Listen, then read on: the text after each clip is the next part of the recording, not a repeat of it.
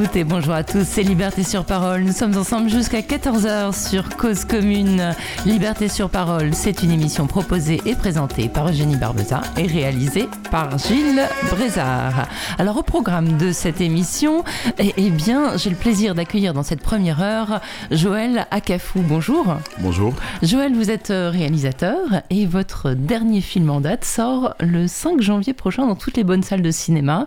Euh, ce dernier film, ça s'appelle Traversée et c'est le deuxième volet euh, d'un triptyque puisque je crois que le troisième est en, est en cours. Alors, j'ai pas réussi à savoir si c'était vraiment une fiction ou vraiment un documentaire, mais vous avez en tout cas un personnage principal que vous suivez. Euh, bah voilà, pendant ces trois films, vous allez suivre ce, ce personnage principal qui a plusieurs noms. Alors, euh, il s'appelle de temps en temps Inza, de temps en temps Junior, et puis aussi de temps en temps Bourgeois. Surtout dans le premier film, premier film d'ailleurs, c'était son surnom Bourgeois quand il était en Côte d'Ivoire. Et là, vous l'avez euh, retrouvé donc euh, en Italie après qu'il ait traversé donc la Méditerranée pour se joindre, pour rejoindre l'Italie, puis sans trop dévoiler la France. Alors, parlez-nous de ce, personnage. Comment l'avez-vous rencontré et comment avez-vous décidé que ce serait le héros d'un film? Au, faut dire d'abord au, préalable, je, je j'envisageais pas faire un film avec lui et j'envisage, envisageais jamais faire un film sur l'immigration aussi. Tout part euh, de la crise ivoirienne de 2002. Et je suis déplacé des guerres, je marche 75 km pendant que j'ai 14 ans. Et j'arrive à la capitale abidjanaise, je fais mes études et je constate qu'en 2002, fin 2002-2003, il y a un mouvement qui arrive qui est le coupé décalé. Ce genre musical accompagné d'un style vestimentaire, euh, d'une manière de vivre, de jeter des billets des banques, de flamber, de flamber la vie en boîte de nuit et autres. Et moi, je suis un peu euh, sceptique face à ce mouvement. Et pour moi, très jeune déjà, je sentais que c'était une autre forme de crise qui venait embellir cette crise, euh, cette rébellion. Et les tenants, euh, les gouvernants en ce temps, euh, face à cette rébellion qui avait divisé le pays en deux, n'arrivaient plus à joindre les, deux bouts et le taux du chômage grandit. les jeunes, euh, ça donne de plus en plus à la fête qu'aux études. Et moi, sceptique toujours, je regarde le mouvement et je découvre auprès des amis universitaires, ouais, en tout cas, j'étais lycéen, ouais, auprès des amis lycéens qui déjà abandonnaient des études pour brouter. Alors, brouter, ça c'est un drôle de terme, on ne sait pas forcément ce que ça veut dire. Qu'est-ce que ça veut dire brouter? C'était le, le, sujet du premier ouais, film, hein, ouais.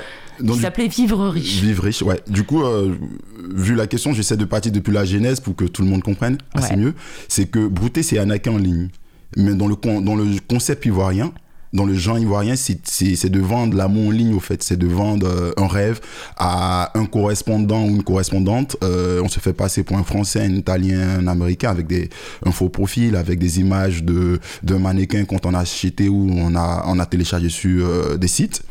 Et on usurpe du, titre de la personne et on échange avec une femme ou un homme où on lui fait croire qu'on vit à Paris, on vit à, Londres ou n'importe où et on lui dit de nous filer des sous parce qu'on est bloqué, on a tel med et vu que c'est une relation et qu'on a généralement ils échangent avec leur correspondant au bout de 6 3 mois et après quand ils commencent à demander 50 100 200 euh, 300 euros le correspondant donne et pas des coupons et du coup euh, les jeunes arrivent à vivre de ça. Parce qu'il faut dire que le pays est dans le chaos et que le mouvement coupé décalé dit euh, d'encaisser la dette coloniale. Oui, c'est ça, c'est la, la, grosse problématique du, du premier du film premier. en fait. Hein. C'est tout, le, tout le, le, dilemme. Bon, le premier film, les, les, gens peuvent le voir, il est disponible sur la, la plateforme Tank hein, ouais, encore, donc on ouais. peut en parler puisqu'il ouais. est accessible à nos auditeurs. Euh, donc dans ce premier film, vous suivez un groupe de garçons, dont euh, Bourgeois, donc mmh. votre, votre héros, euh, qui ben voilà, sont, sont à Abidjan. Il, donc on voit un petit peu le coupé décalé à travers une grande fête, mais une grande fête où la mort est invitée. c'est ça qui est très qui, qui m'a frappé, c'est que dans les deux films d'ailleurs, le deuxième film s'ouvre sur une scène d'enterrement et sur ce premier film, eh bien, il euh, y a aussi un espèce d'enterrement qui est à la fois une grande fête où on mange du poisson, on danse euh, et il y, y, a des musiciens sur une scène. Et c'est là qu'apparaît ce, ce, fameux coupé décalé où il y a un mélange de musique, de fête et de sap parce qu'ils aiment beaucoup euh, les, les, les, les, choses, les, belles affaires, les beaux mocassins seins, les, les, belles ceintures et tout et tout. Donc voilà. Et, et donc ces, ces, ces, jeunes, vous les suivez en train donc d'arnaquer principalement des femmes de qui ils font croire qu'ils sont très amoureux. Mm. Et puis ils inventent des histoires d'enfants malades de, de, de, pour, pour leur arnaquer de l'argent. Et puis une fois que les femmes ont payé, parfois des sommes importantes et mm. d'autant plus importantes que voilà, le niveau de vie n'est pas le même en Côte d'Ivoire et en France, par mm. exemple. Hein, eh bien, ils vont flamber cet argent vraiment en, en, faisant la fête. C'est-à-dire que, alors, il y, y a, cette histoire de, dette coloniale, on le voit parce qu'à un moment, le, héros va dans sa, dans sa famille, et puis là, je sais pas si c'est une tante ou une sœur qui lui fait la morale, qui lui dit, sa sœur qui lui dit, euh, c'est pas bien ce que tu fais, c'est pas moral, tu arnaques des gens, tu, tu, tu fais croire à des femmes des choses, et puis, euh, et puis tu leur prends leur argent. Et puis un, un frère ou un cousin et, qui, lui, va dire, euh, mais en fait, nos, nos, parents sont venus travailler en Europe, il y a une dette, il y a une dette coloniale, il faut qu'ils payent, il faut qu'ils payent. Évidemment. Voilà. Bon, alors après, euh, ce qu'on peut dire, c'est que certes, encaisser de l'argent, c'est bien, mais après ça, c'est pas pour faire des puits, c'est pas pour développer le pays, c'est juste pour faire la fête. Donc c'est pour, en fait, euh, se mettre dans un mode de vie d'hyperconsommation coloniale en achetant des fringues fabriquées par des enfants chinois. Hmm. Donc quelque part, je sais pas s'il y a vraiment un équilibre de la dette, c'est la réflexion que je m'étais faite. Ouais, totalement en fait. Pour moi, euh, le slogan c'est la dette coloniale c'est un mot euh, où les gens ont mis euh, assez des choses, mais qui en vérité n'a pas de sens mm. aujourd'hui pour moi. Il n'avait même pas de sens il y a dix ans pour moi, parce que euh, en vérité, je dis, on peut plus demander à encaisser la dette. Mm. Non, c'est fini la dette. Ce qu'on demande aujourd'hui, c'est un respect vis-à-vis de nos États. Bien sûr. C'est vraiment aujourd'hui ce qu'on demande, c'est vraiment décoloniser nos États. Voilà. Et de les rendre vraiment indépendants. Parce que cette indépendance, nous ne l'avons pas encore eue toute indépendance commence d'abord par, je dirais, euh, par, par, la force monétaire de chaque État. Et c'est là que je dis, s'il y a une dette coloniale, si elle existe encore, c'est parce que la monnaie n'a jamais changé. Hmm, c'est toujours le franc CFA. C'est le franc CFA. Et le franc CFA, euh, c'est le franc des colonies françaises. Même si euh, l'appellation change, mais c'est ça au fait à la base. Et du coup, pour moi, c'est ça la dette. Donc quand les jeunes ivoiriens essayent de dire encaisser la dette coloniale, ils essaient de se cacher derrière, comme je dis, derrière un truc qui, pour légitimer leur action, qui, qui, qui, qui, est fausse parce que en vérité, cette forme d'encaisser la dette coloniale a créé une autre forme de crise en Côte d'Ivoire. Hmm. bien sûr. Et c'est ce que j'avais déjà vu quand je filmais Je tournais Vivre riche. Je disais attention, vu que l'ANAC, je fais un film là-dessus, les gens verront le film partout dans le monde. Je fais le film parce que je ne suis pas d'accord. Mhm. Je monte au, grand jour tout ce qui est fait dans le noir parce que je suis pas d'accord. Et aussi, je ne monte pas pour dénoncer le fait, je monte pour raconter l'histoire de ces jeunes qui les amènent à, faire ce, à pousser ce phénomène et que tout le monde n'est pas d'accord dans le pays. Bien sûr. En l'occurrence, la sœur de Bourgeois. Il faut dire que dans le premier film, euh, Bourgeois n'est pas le grand héros. L'héros, pour moi, dans le film, c'est Rolès. Oui. Rolès qui est avec son enfant, avec sa femme et autres. Bourgeois est vraiment le, le personnage secondaire assez puissant. Et du coup, euh, juste après le film, les jeunes, c'est clair que après avoir euh, après être passé à l'écran avec euh, Antoine Anaké, ils peuvent plus anaquer. C'était comme un serment entre nous, c'était une promesse de dire ok, je vous filme, si vous anaquez demain, vous êtes pris, c'est clair que la police va vous mettre en prison, ils ont toutes les preuves, le film est une preuve. Et du coup, les jeunes avaient décidé de ne plus anaquer.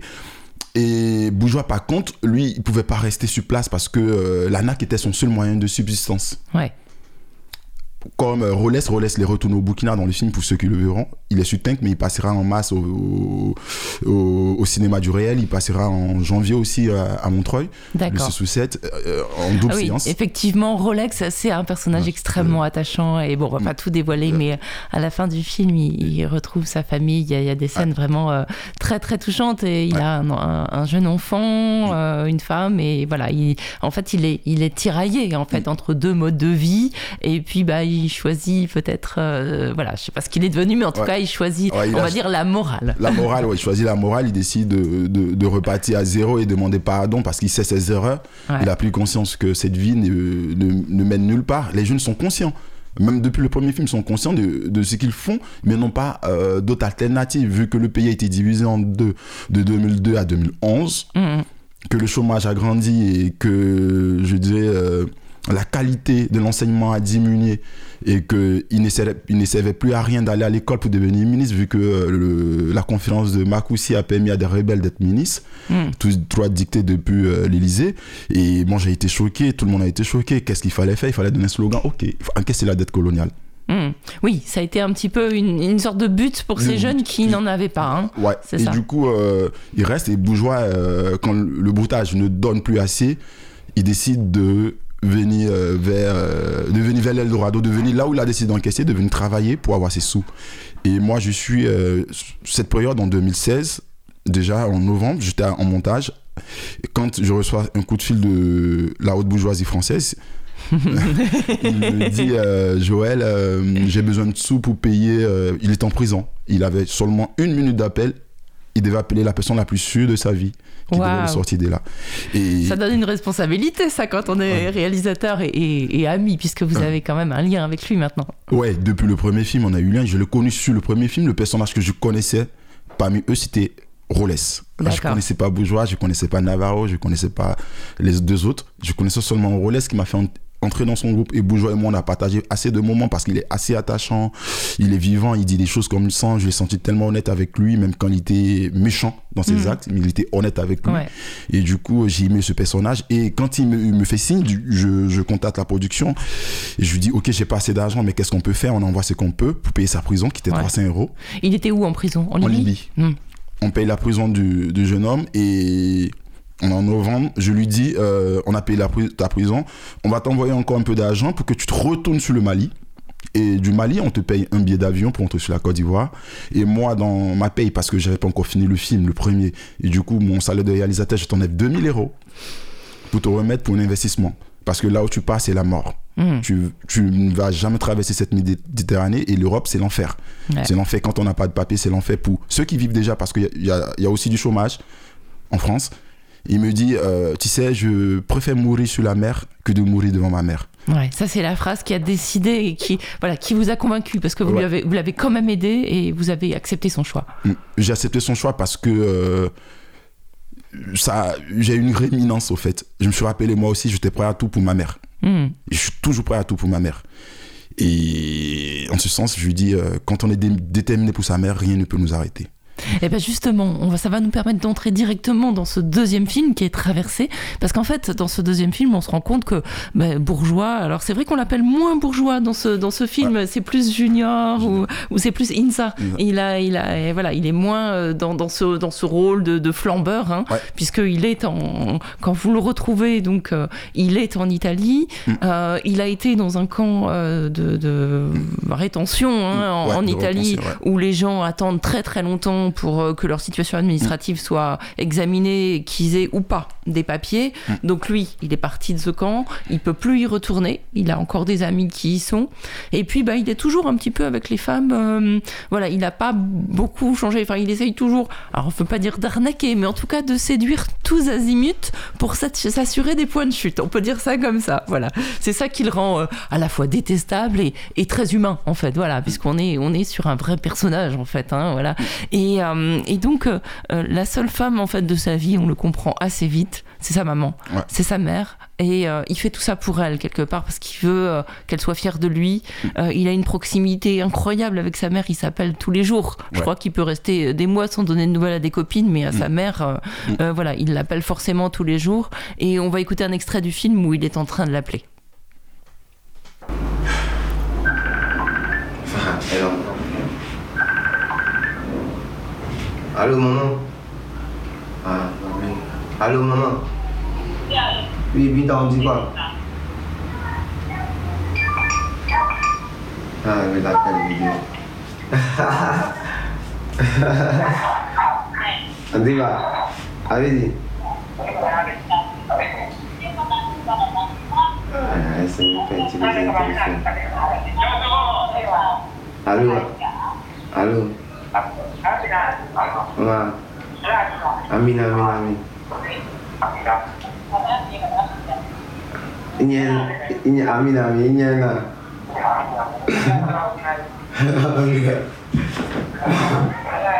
Amin amin amin amin. Ok, mon dit quoi, ça va non Amine, Amine, Amine. T'as bien, t'as bien dormi, ouais Moi, t'as bien dormi, non À la demain. Amine, Amine. Et non, ma tournée, c'est là. Ah, s'il te plaît, parce que je prie pas. non, c'est là, c'est là. Non, c'est là, c'est là, c'est là. Non, j'ai pris. Ah, je t'ai dit, j'ai pris, non, j'ai pris, maman, j'ai pris. Ah, j'ai pris, t'inquiète. Voilà, on, on, c'est un extrait hein, de cette euh, conversation avec sa mère que, qui Ouais. vous autorise à, à filmer. Donc, euh, une conversation très émouvante parce que, alors je sais pas ce que ça veut dire Amine, Amine, Amine, mais il le dit tout le temps. Amen. Amen, voilà. C'est-à-dire, il y a, il y a aussi beaucoup, euh, il croit beaucoup au destin en fait. Je crois que bon, il y a euh, la, la présence divine est, est très forte hein, dans leur esprit et ils pensent beaucoup que, et peut-être à raison d'ailleurs, que, euh, que, que voilà que tout est beaucoup question euh, de, de, de comment ils, voilà et s'ils vont être, avoir de la chance ou pas et si, si Dieu va être avec eux ou pas en fait hein. Ouais, mais je pense que quand on, est dépossédé de tout, de tout pouvoir, ouais on a des choses. On croit soit à Dieu, si on on est, on est croyant, ou soit on, on croit au hasard. Pour Mais moi, oui. le hasard n'existe pas.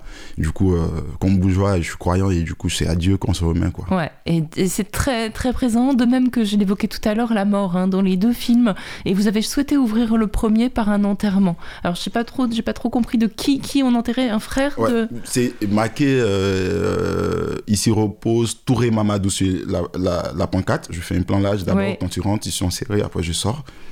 Euh, Touré Mamadou, c'est le père de Bourgeois. Il est né en 48, il est décédé en 2015. Je D'accord. vois 4 ans après la rébellion, il était transporteur. Ouais, son business marchait bien. Quand la rébellion arrive, il n'a plus de sous, son activité tombe. d'accord. Et du coup, euh, face euh, à la chute de ses activités, il, il chute aussi. Et il, son père perd la vie en 2015. D'accord. Et c'est vraiment le départ de tout. c'est un bouleversement dans, dans leur vie, et tous. Hmm. Chez la mère, chez ses frères et autres. Et là, euh, la famille euh, vit sous euh, le poids de, je dirais, de la pauvreté. Et du coup, euh, parmi ses enfants, euh, un décide de, d'aller en aventure, d'aller à l'aventure pour sortir la famille de la misère Hmm. comme le pensent tous les, les- les jeunes qui se déplacent du point Bien A sûr. du- à- au point B. Et c'est comme ça que Bourgeois part. Et quand il- je décide d'ouvrir cette scène, là, ce film avec cette scène d'enterrement, c'est c'est pour moi euh, d'autant plus légitime de montrer pourquoi, dès le départ, il part. Et que c'est pas parce qu'il a faim, et c'est pas parce qu'il croit à la- au Père Noël ou à la Tour Eiffel, qu'il croit que si les lumières de Paris changeront la vie. Non, il part parce qu'il a conscience de, de, de, la mort qu'il attend sur la Méditerranée. Il a conscience des difficultés qu'il rencontrera sur le terrain. Il a, il a conscience de tout, même de la mort, Oui. qui ne fait plus peur. Hmm. Parce que euh, déjà, euh, étant brouteur, il, avait, il essayait de vivre riche et mourir vite sans avoir peur. Ouais, Donc vivre riche aussi à ça. La mort ne fait plus peur parce que euh, quand on n'a plus de choix, euh, quand on n'a plus de solution, qu'est-ce qui nous reste à faire sur la terre, c'est de mourir. Hmm. C'est la seule chose qu'on doit craindre, qu'on craint en tant qu'humain. Et c'est la seule chose déjà que ces jeunes ne craignent plus. Donc ils Mm. n'ont peur aucunement de rien.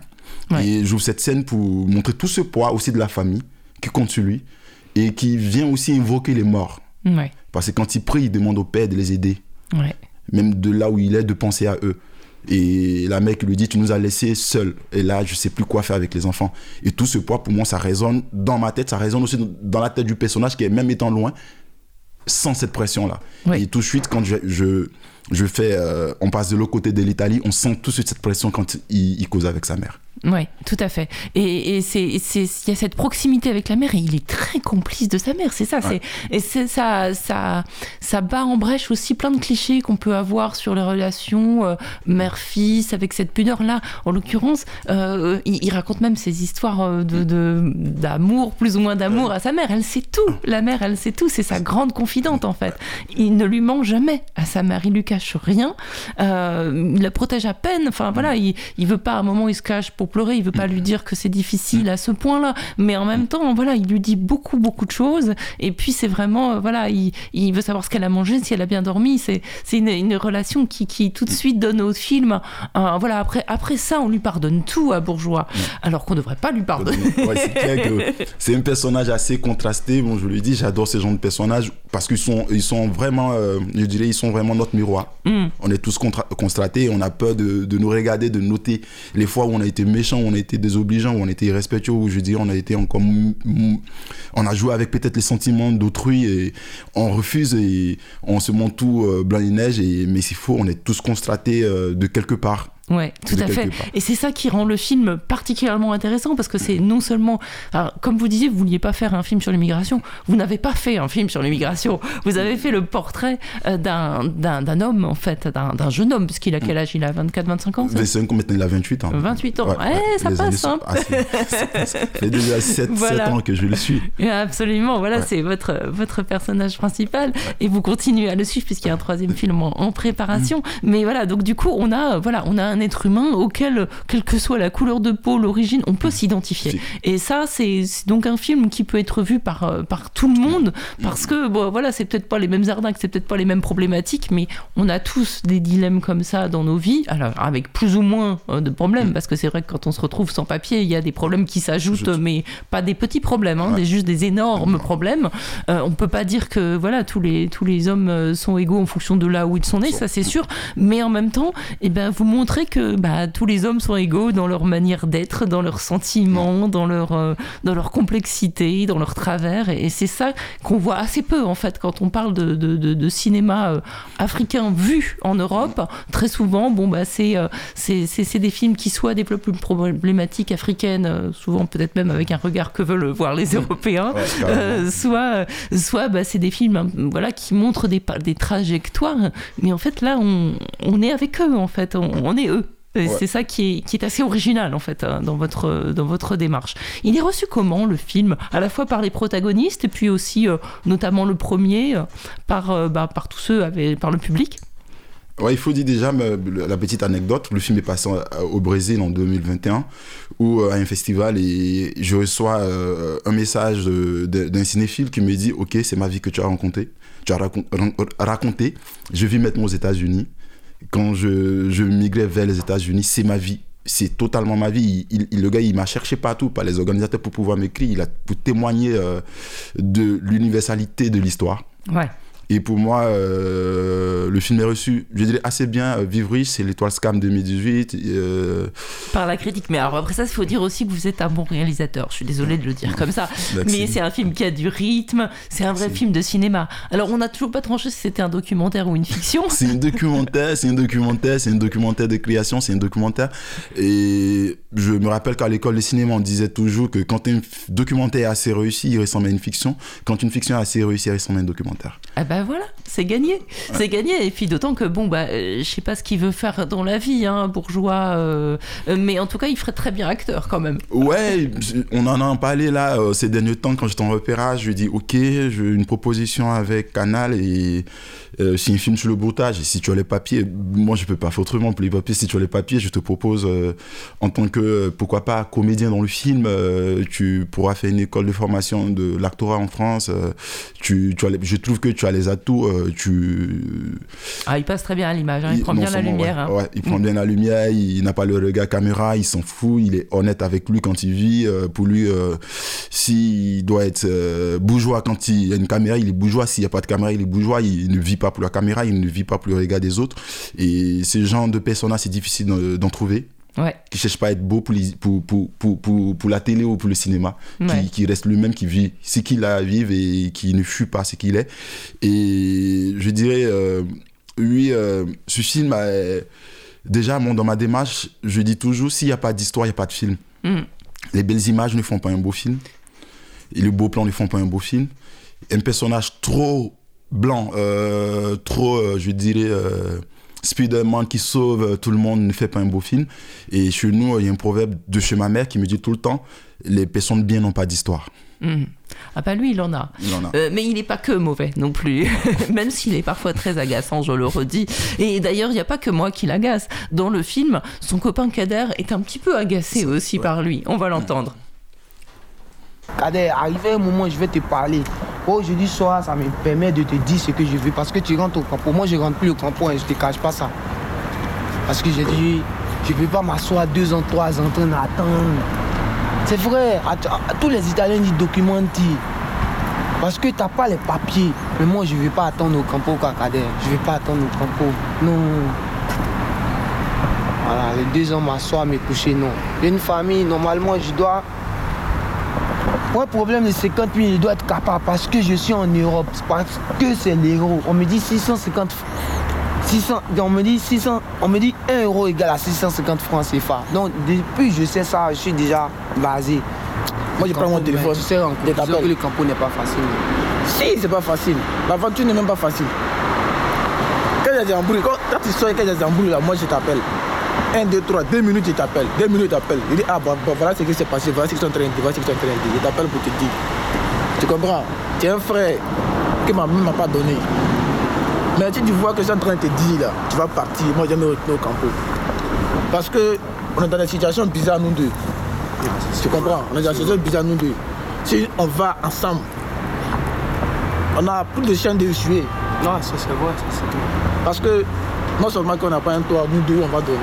Mais toi seul, c'est facile pour toi de te baiser en, en Europe aussi. Tu comprends? Tu as tout le monde qui t'a appelé, ta camarade t'a appelé, tout ça.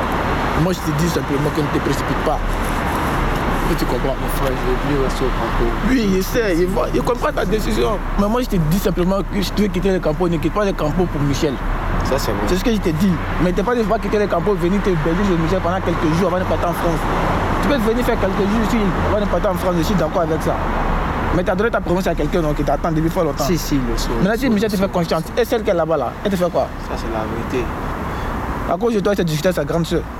Elle a pris une maison, elle t'a appelé, viens. Tu as dit quoi? Moi, mais t'ai dit non, faut partir. La fille, elle a une confiance en toi, faut partir. Voilà, il faut partir. Alors Kader, alors euh, on, on parle toujours avec vous, euh, Joël Acafou, de, de ce film Traversé, donc qui sort le 5 euh, janvier prochain au cinéma à Paris et peut-être dans le monde entier d'ailleurs.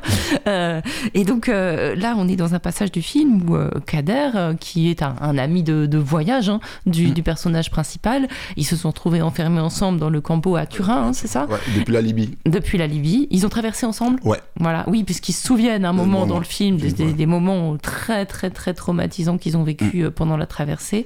Euh, et, et- et donc, euh, quand vous les retrouvez à Turin, et donc le, le personnage principal, bourgeois, junior, ou, ou- enfin voilà, il a plein de noms, mais, mais il vit chez- en partie chez, chez Michel, qui est sa petite amie. Il a une relation très forte avec la, la- la très jeune fille de ce, la petite fille de, de- de- Chanel, de- ouais. Chanel. Voilà, le, le- le bébé, il est, voilà, ils ont une relation très forte tous les deux, ils s'en occupent. Euh, et, et en même temps qu'il est un petit peu avec Michel, il a une autre euh, femme, euh, on verra que c'est deux autres femmes qui, qui l'attendent à, à Paris, dont une, Aminata, a, a payé un petit peu pour qu'il puisse euh, passer. Un petit peu, même peut-être beaucoup. Voilà. Et donc, et Aminata l'attend, elle a pris un appartement, elle attend qu'il le- qu'il la rejoigne. Et donc, Kader, qui lui, est, bah, lui, c'est c'est le mec bien, Kader. hein. Euh, très clairement, il est surdiplômé, il est sage, il parle doucement, euh, il est raisonnable. Euh, Alors, je sais pas s'il a pas d'histoire, j'espère pour lui qu'il en a une, mais, mais, mais voilà, c'est le, le- le- le typique mec sage euh, qui lui conseille, qui lui dit bah voilà, maintenant tu as décidé d'aller en Europe, je comprends ta décision, mais euh, quitte pas le campo juste pour aller, même si ça se passe bien avec Michel, tu as décidé d'aller à Paris, va à Paris quoi. Si j'avais ta chance, j'irais, Ouais. dit-il. Voilà, c'est c'est mais c'est pas si facile d'aller à Paris. Et c'est clair, concernant le personnage de, de Cadet qui, qui est quelqu'un de bien, on se demande s'il a une histoire. Si, il a une histoire. Son histoire commence euh, à, euh, à partir du moment où, où il quitte la Côte d'Ivoire pour la Libye. Quelqu'un avec tous ses diplômes, avec autant d'intelligence, avec autant de, de sagesse. On se demande à quel moment il devient fou pour passer sur la Méditerranée. Là, il devient plus quelqu'un de bien. Et Du pour, coup, pour vous, personnage. pour vous, c'est être fou quoi, de passer la Méditerranée enfin, C'est Non, que pour moi, c'est pas, énorme. c'est pas être fou, c'est être suicidaire. C'est juste à l'eau suicide. Oui, bien sûr. C'est juste à l'eau suicide. Pour moi, j'ai- j'ai pas deux raisonnements. Mm. Mais c'est un suicide, euh, je dirais, euh, pas pour le justifier, mais c'est un suicide qui a une raison d'être. Ouais. Bah c'est jouer son. C'est en fait là c'est la roulette russe. hein. C'est clair. Ouais. Et du coup, euh, Kader, quand il décide de venir, et quand je rencontre Kader, je ne connaissais pas Kader, je l'avais jamais filmé. Donc je rencontre encore Kader par le bien de Bourgeois, et je découvre euh, que euh, on a à peu près les mêmes diplômes, même si je suis un peu plus diplômé que lui, et qu'il est assez Vous êtes très diplômé alors parce que lui il a quand même. Ouais, ouais. On l'écoutera tout à l'heure. ok. Et du coup, euh, ouais. Et du coup, euh, je constate et je vois toute sa sagesse. Et aujourd'hui, il faut dire que Kader devient encore un personnage plus intéressant parce qu'il a ses papiers et trois mois après, son père décède. Ah. Le pour qui il est venu. D'accord. Pour la famille, et il était obligé de chercher un peu d'argent pour aller faire les funérailles de son père. Ouais. Et Kader commence à avoir une histoire parce qu'il s'est mis en couple. Il, avec une Italienne, il a eu une, une belle petite fille et que après euh, un voyage, parce qu'il joue au foot et il travaille en temps, il, il découvre qu'il a été cocufié et qu'il est cocufié dans son, dans son lit. Et du coup, euh, à quel moment on se pose et Peut-être qu'ici, là, ça tourne dans sa tête. J'aurais été, j'aurais bien fait d'être comme bourgeois, peut-être. Et la vie, c'est ça, au fait. On reçoit des coups partout. Quand on est bien, on reçoit des coups. Quand on est mauvais, on donne des coups. Et chacun se défend à un moment donné. Mais Et puis à un moment chacun reçoit des coups. On Oui. sait pas si on est bien ou si on est mauvais. est Voilà. mauvais. Et c'est vraiment ce cycle-là de la vie. Et du coup, Kader, là, euh, il est bien. Aujourd'hui, il a des papiers. euh, il est déjà rentré parce qu'il a perdu son père avant la fin de l'année passée. Et du coup, ça fait un an. Il est rentré. euh, c'est ça qui m'a donné le déclic aussi de commencer une troisième partie. D'accord. Donc on reverra Kader dans la troisième partie. Ouais, c'est un personnage clé. Yes. C'est le personnage clé de la. De, de, de, de- je dirais c'est le personnage clé de cette fois-ci de la narration. C'est le personnage assez fort de la narration qui arrive à rentrer au pays et qui, qui doit reprendre les rênes du père parce que le père n'est plus celui pour qui il est parti et qui doit s'occuper en temps de sa famille depuis l'Afrique et qui prévoit retourner aussitôt dès qu'il aura, il peut. Et qui rentre avec un autre discours en Afrique. Et c'est vrai que c'est pas ça le pan du film. Euh, ce moi, pour moi, Kader président. hein. Non, avec ces dreadlocks, je pense pas qu'en Côte d'Ivoire on va le voter. Ah, bah, vas-y, ah, bah, alors là, il n'y a pas que les dreadlocks, il y a tout ce qu'il y a en dessous. Hein. Euh, ouais, c'est clair, franchement, euh, Et, et là, je rencontre d'autres personnages, euh, je vais taire le nom euh, d'autres personnages encore, pour ne pas trop vendre la troisième, parce que je suis en pleine écriture aussi. oui, non, non, mais bien qui sûr. sont mais, euh, métis, des personnages qui sont métis, qui questionnent le place en, en France, mhm. qui sont métis, qui sont maliens, et qui se demandent, qui sont français, qui sont nés ici, qui sont de mère française, qui sont de père malien, mais qui se demandent à quel moment ils sont français, à quel moment ils sont maliens, parce qu'ils sont vus des deux côtés, comme quand ils sont en France, ils sont le black, quand ils sont au Mali, à ils sont le blanc. ils sont le blanc. Mm. Et du coup, dans ce troisième, je questionne vraiment la question de l'étranger, à quel moment nous sommes étrangers. Mhm. Et pour aller non loin même des couleurs, moi je prends l'exemple, je suis de père Artier, qui est du sud, est de la Côte d'Ivoire, des mers BT, qui dit centre-ouest de la Côte d'Ivoire. Quand je suis chez ma mère, on dit Ah, le petit Artier. Quand je suis chez mon père, on dit le petit BT. Mhm. Et cette question de, de migration, de, de, de, départ et de retour existe depuis, c'est encore plus fort à l'interne en Afrique même, déjà. Il y a- Ouais. Il y a plus de 49% d'étrangers en Côte d'Ivoire, c'est 60% de la, 100% de la population, donc il y a 51% de, de nationaux. On, a, on a connu cette crise identitaire avec l'ivoirité. Bien sûr. Donc du coup, euh, ce phénomène, il est mondial. Et... Oui, il faut quand même rappeler que les migrations, elles se font euh, sud-sud beaucoup plus plus que nord-sud. hein. Nord-Sud. Et c'est clair. Moi-même, je dirais, je, je suis un migrant, j'ai migré vers le Burkina, qui, était, qui est mon pays des rêves, et je suis allé là, à mon pays des rêves. Je me suis, j'avais la chance, mon pays des rêves, c'était à 1200 km en train, euh, c'est un jour de voyage en cas, Et pourquoi ouais. c'était un pays de rêve pour vous, le Burkina? Euh, Le Burkina, c'est mon pays des rêves déjà, avec l'histoire que j'ai beaucoup fouillé, c'est que c'était la haute et la basse Volta. Ouais. C'était un pays avant euh, du 185. Et je découvre plus tard, euh, je, nais en 86 et Thomas Sankara a assassiné en 87. Je suis en- encore gamin. Je, je découvre euh, cette figure emblématique de Thomas Sankara. Ouais, intègre. L'homme intègre. Et qui dit euh, produisons ce que nous consommons. C'est la seule manière de vivre libre et indépendant. Hmm. Ah bah, c'est une bonne raison. Ouais. Et bien justement, on va, on- parce que ces réflexions euh, sur le développement de leur pays, sur ça parle politique aussi dans, dans vos deux films, ça parle politique. Il y a à chaque fois la politique. le- enfin, le- dans le premier, il est question de la dette coloniale avec un discours euh, d'un- frère de, de- du héros qui est très très construit là-dessus. Et puis euh, dans le dans le deuxième film, pareil, il y a une grande discussion où il y a bien sûr Kader, il y a tous les autres, et ils, ils discutent politique, ils, ils refont le monde, ils refont l'histoire, de- enfin ils refont pas, ils décrivent Ouais. l'histoire de, de la Côte d'Ivoire. On va, euh, on va entendre euh, cette discussion politique. C'est le gars qui a quitté là-bas. bien le pays, non. Un politicien Vous dirigez bien corrompu, là. le pays, quand le pays va bien comme ça, chaque mois, la jeunesse ne va pas sortir. Oui. La cause des pays pour Abidjan, là. Tout café, tout le café Benguista, tout c'est pour. Et plus de 12 ans, le budget complet d'une entreprise. Ouais. Mais tout le monde dit les droits doivent venir en Europe. Pourquoi? Bon, ok, nous quand égaliser le franc CFA, moi je sais que l'euro ça coûte 600 cents. Souvent, quand il m'a acheté des cigarettes, même à 5 euros, ça me fait mal. 3200 cents chez nous. Ça paye des Ça fait cartouches. 2 DSP. Et puis, si vous voyez au PCS, on chante mon nom du gars le soir. Et puis 2 DSP sont. Et déjà 3200, c'est quand même. Moi, je avais 3. Sais qu'ils tu sais qu'ils ont fait un débat, t'as regardé, et regardez toi non, ils ont fait un débat sur France Vécado, ils ont demandé à Ado, que mais on dit l'immigration, l'immigration. Si. Voilà, Il a dit mais ça j'ai rien à dire. Parce qu'en ce moment on était en Libye, on voulait qu'ils signent. Les présidents Ouais, ont le président signé. malien a signé Ils, puis. ils ont rapatrié les Maliens. Mhm. Nous les Ivoiriens, on disait quoi, si Ado a signé, c'est la merde. Hein. Donc ils nous ramasser avion ici, cadeau, VIP. Mais il a dit un Là, mot chez qui m'a toi. fatigué. Ceux qui travaillent pour nous, c'est les étrangers, c'est pas des vrais Ivoiriens. Nous, les Ivoiriens, ça m'a fatigué. Ça tu m'a fatigué. On a compris.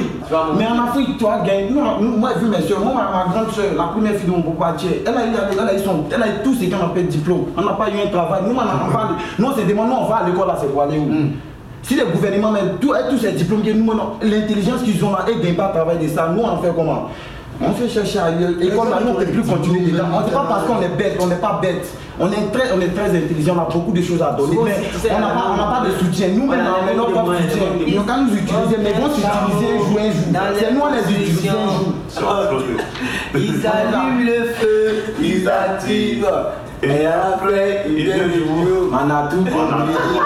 Il a tout compris. C'est pour ça que j'ai aimé ça, j'ai beaucoup aimé ça. Mais tu sais, c'est la vérité, il a dit. Moi, par exemple, comme ça, mon parcours scolaire, j'ai fait, bon, en 2010, quand j'ai eu le bac à l'université, j'ai fait mieux pour rénovation en route. J'allais faire grande école, deux ans, en ressources humaines de communication, qu'on appelle RH. J'ai fait deux ans, j'ai eu BTS, en ressources humaines de communication. Je suis revenu encore m'inscrire à la fac. J'ai fait trois ans en droit, faculté de droit. Ils vont nous prendre des CV, aller nous déposer dans les entreprises, dans les sociétés comme ça, Mhm. pour nous faire espérer pourquoi on va travailler. Parce que nous sommes des élèves on va travailler. Rien. Non. Fait ça, je suis revenu encore. Ils vont nous appeler, c'est comme ceci. Puis on demande 1 million 500. Mais si moi j'ai 1 million 500, j'ai fait quoi?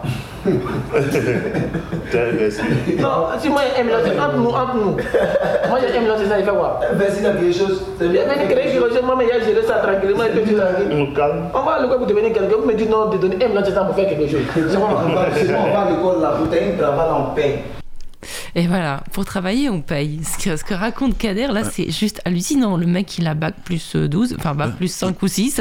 Il a fait du droit, il a, il a un BTS en, en ressources humaines.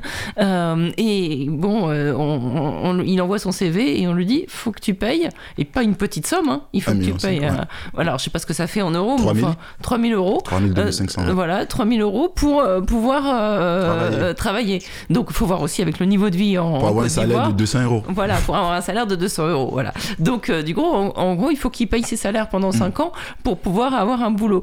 Euh, et, et rien n'est dit qu'il soit pas viré après quand il aura épuisé. euh, son- Mais c'est juste dingue.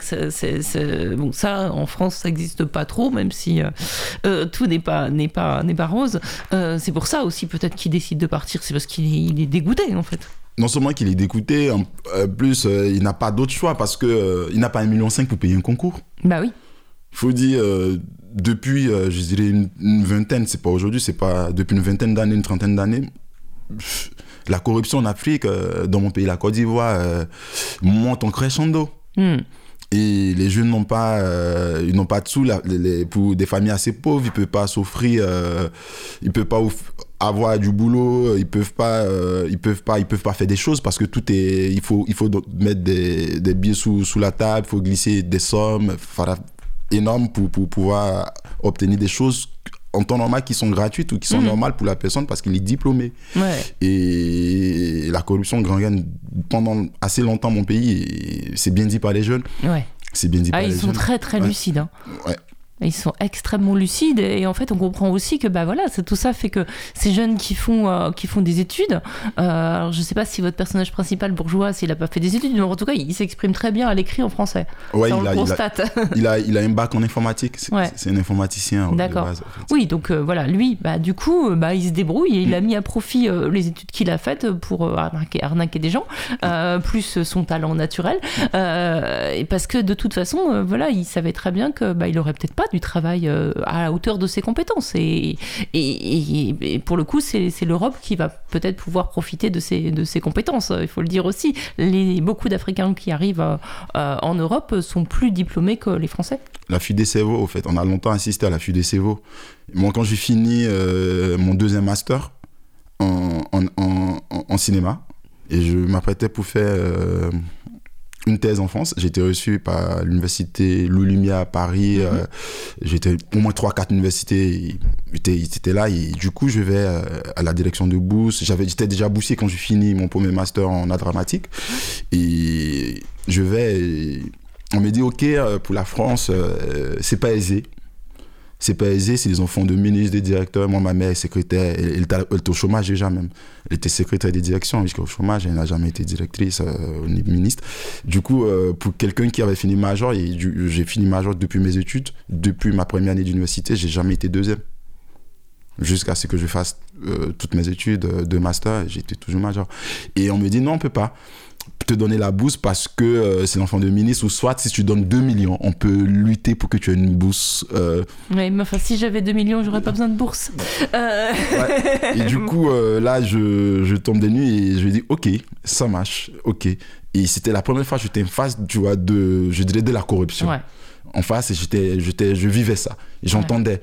Et je pardonne aussi à la personne parce que la personne qui me dit en temps travail à la direction, mais c'est pas celui qui décide. Lui qui décide, c'est lui qui réclame. Hum, bien sûr. Et ceux qui ont déjà les sous, ceux qui, qui ont déjà un salaire assez énorme, ceux qui roulent, qui ont tous euh, les, les- les droits de l'État, c'est eux qui ont des, des, des- des résidences à Paris, c'est eux dont les enfants vivent à Paris, c'est eux qui ne se soignent pas en Côte d'Ivoire, c'est eux quand ils sont malades, ils meurent à Paris, c'est Mm. eux qui, Ouais. qui ont tout ce privilège avec les impôts de nos parents, parce que ma Bien mère a sûr. cotisé jusqu'à la retraite, énorme aussi pour mon père, Mm. avec l'argent du pays, tout ce qui nous revient de droit, ils se servent eux seuls. Et quand le peuple décide de bouger les fesses et enlever ces gens, s'ils sont, ils ont été mis au pouvoir par l'Élysée, on mate le peuple. Et c'est là que tout est lié, au fait, dans ce monde. Bien sûr, ben moi je me, je me souviens des dernières, enfin pas les dernières, les avant-dernières élections en Côte d'Ivoire. Oh, Le résultat a, annoncé, a été annoncé en France alors que Gbagbo le contestait en Côte d'Ivoire. Le résultat avait déjà a été annoncé peut-être par la France avant que ce soit en Côte d'Ivoire. C'est, c'est, moi je pense que c'est, ces élections de 2011, moi je l'ai vécu depuis longtemps, je l'ai vécu depuis 2002, parce que je suis un déplacé des guerres, donc j'avais, j'ai tout perdu. J'ai, ja- j'ai jamais eu conscience que pendant longtemps, j'étais sous le, sous le poids psychique de, ce- de ce départ de Boaké.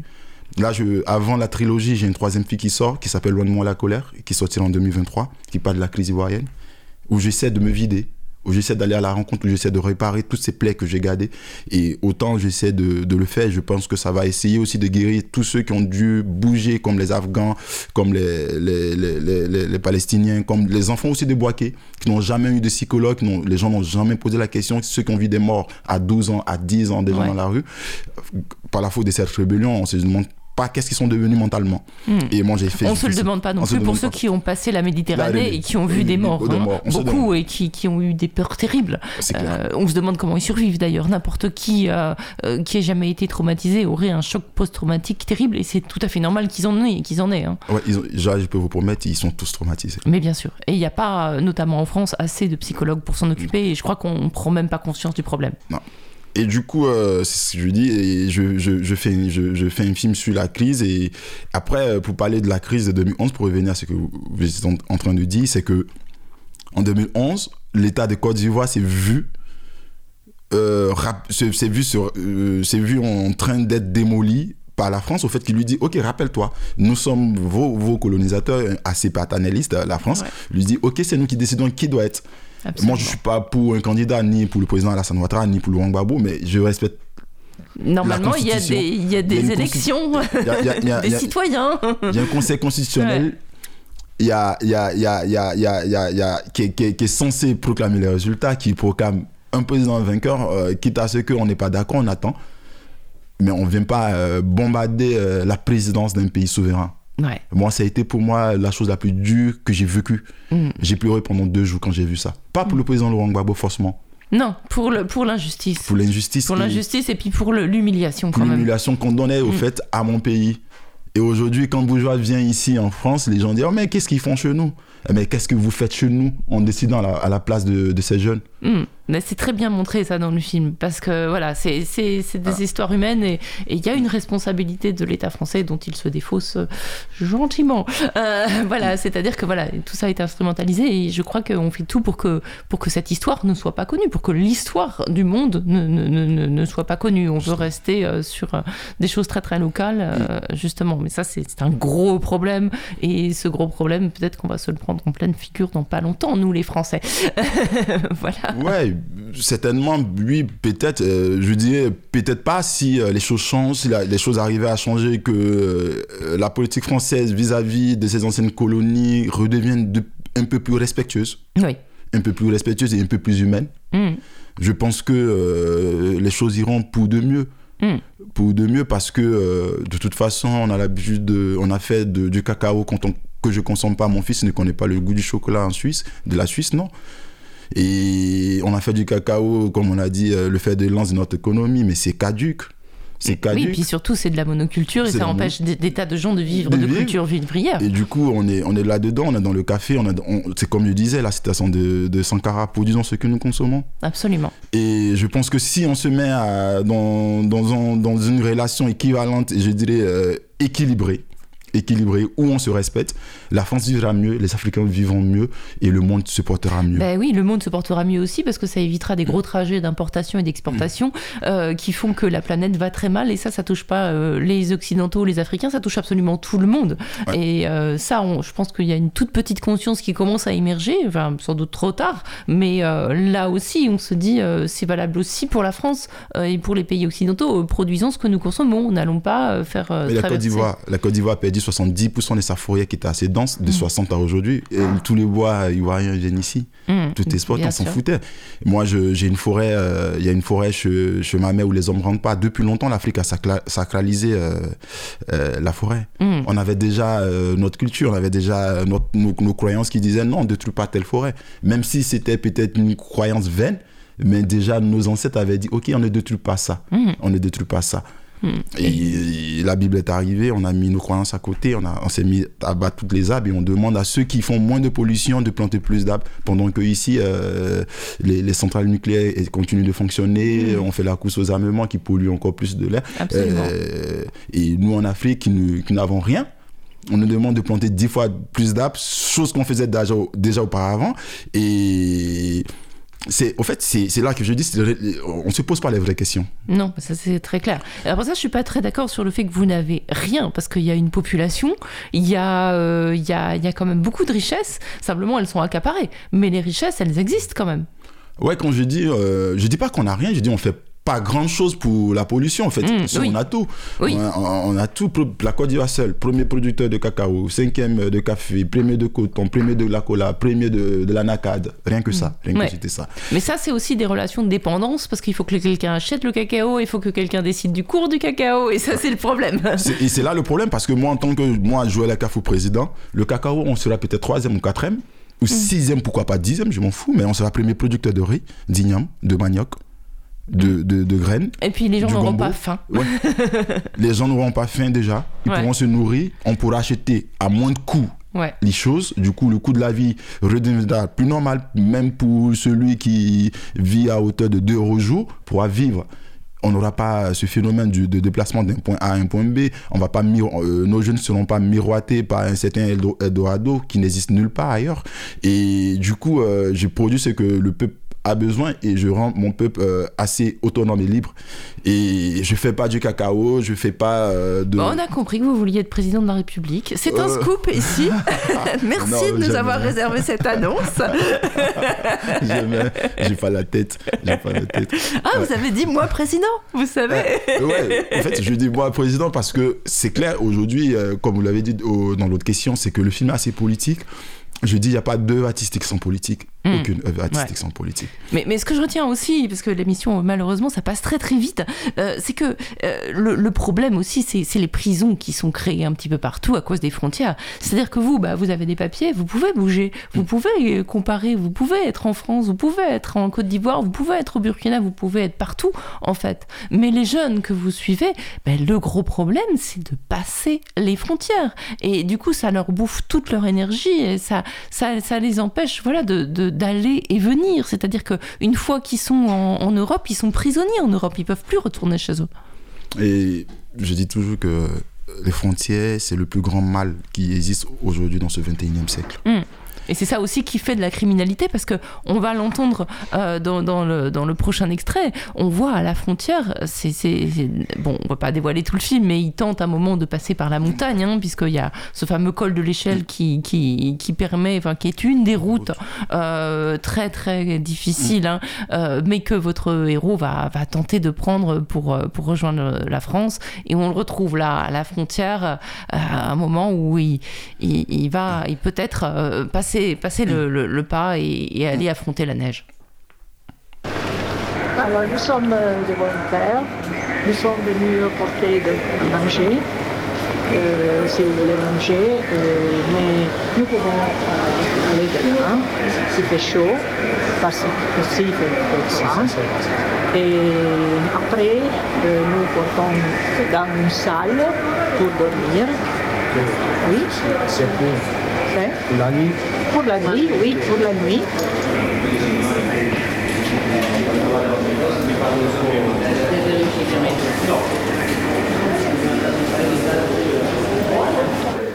Et que vous voulez faire Demain, repartir vers Arméno ou rester ici ou, Bali ou chercher de, de passer de l'autre côté Parce que vous savez que euh, il y a la neige et, et c'est vraiment c'est impossible pour des personnes qui ont les, les, les, les, souliers cela c'est impossible de passer. Parce que dans cette période il y a aussi des, des, des, des avalanches et il n'est pas possible de passer de l'autre côté par les monts et c'est très difficile de passer avec euh, le bus, avec le train, parce qu'il n'y a pas de liaison. Euh, la police française, c'est terrible. Ils prennent tout ce qui se passe là-bas et ils reviennent en Italie. Si vous restez ici, vous perdez, euh, vous allez perdre tout. Voilà, vous allez perdre tout parce qu'ils n'arriveront pas à passer. Bon. Euh, On va pas dévoiler la fin du film, hein, euh, voilà. Euh, mais il y aura peut-être un passage, mais peut-être pas justement par euh, par la montagne, qui est euh, voilà, qui est un passage extrêmement bah, mortel, hein, parce Mortel, que hein, c'est encore suicidaire ce passage. Ouais, ouais, ouais. Il y a quelques-uns qui passent, mais ils arrivent dans quel état? État. à, à Briançon Ils sont reçus dans des conditions actuellement très très difficiles à Briançon, puisque les- le refuge solidaire a dû fermer ses portes. Euh, voilà, c'est pas c'est pas une pub pour le, le passage des frontières, votre film. hein. Non, pas du tout. C'est pas, c'est pas une pub. C'est juste questionner les frontières, au fait. Questionner les frontières. Quand moi, je vais à la Cafou, je n'y vois rien euh, film et que j'ai accès à toutes les frontières. Pour moi, euh, notre société, ce monde nouveau, est en train de sélectionner les humains. Ouais. Déjà, euh, quand on dit, OK, la Cafou, cinéaste, euh, Y, il a droit à toutes les frontières d'Europe ou d'Amérique. Et Tourenza Junior n'a pas droit. On dit, OK, la Cafou est valable et Tourenza Junior est inapte. Pourquoi il est inapte? Parce que peut-être il n'a pas, il n'est pas cinéaste. Peut-être il n'a pas les connaissances et le bagage intellectuel de Joël Akafou. Peut-être il n'a pas les, les moyens pour vivre comme Joël Akafou quand il est en France. Mais le problème, c'est qu'on est tous libres d'aller où, là où on pense se, sen- se sentir à l'aise. Pareil pour le Français qui s'installe à Abidjan. Ah oui, mais là, on dit pas un immigré, on dit un expatrié. Un expatrié. et c'est pourquoi, euh, si, vous, avez- si vous avez constaté, je fais l'effort de dire qu'un jeune qui se déplace d'un point A à un point B.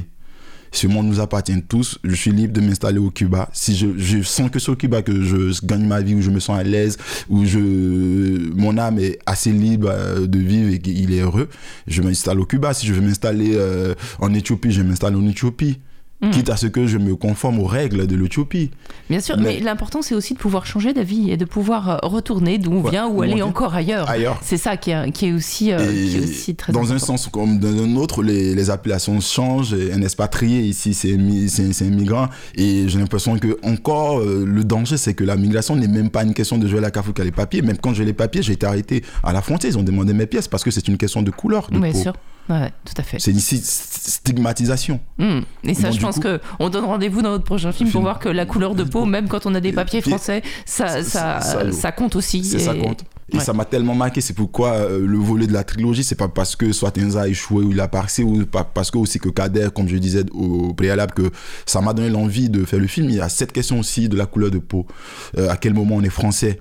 De, de, de souche, à quel moment on est français de deuxième génération, de troisième génération, à quel moment on est français, à quel moment on est ivoirien, à quel moment on est citoyen du monde, et à quel moment on est étranger, comme le disait Albert Camus, l'étranger.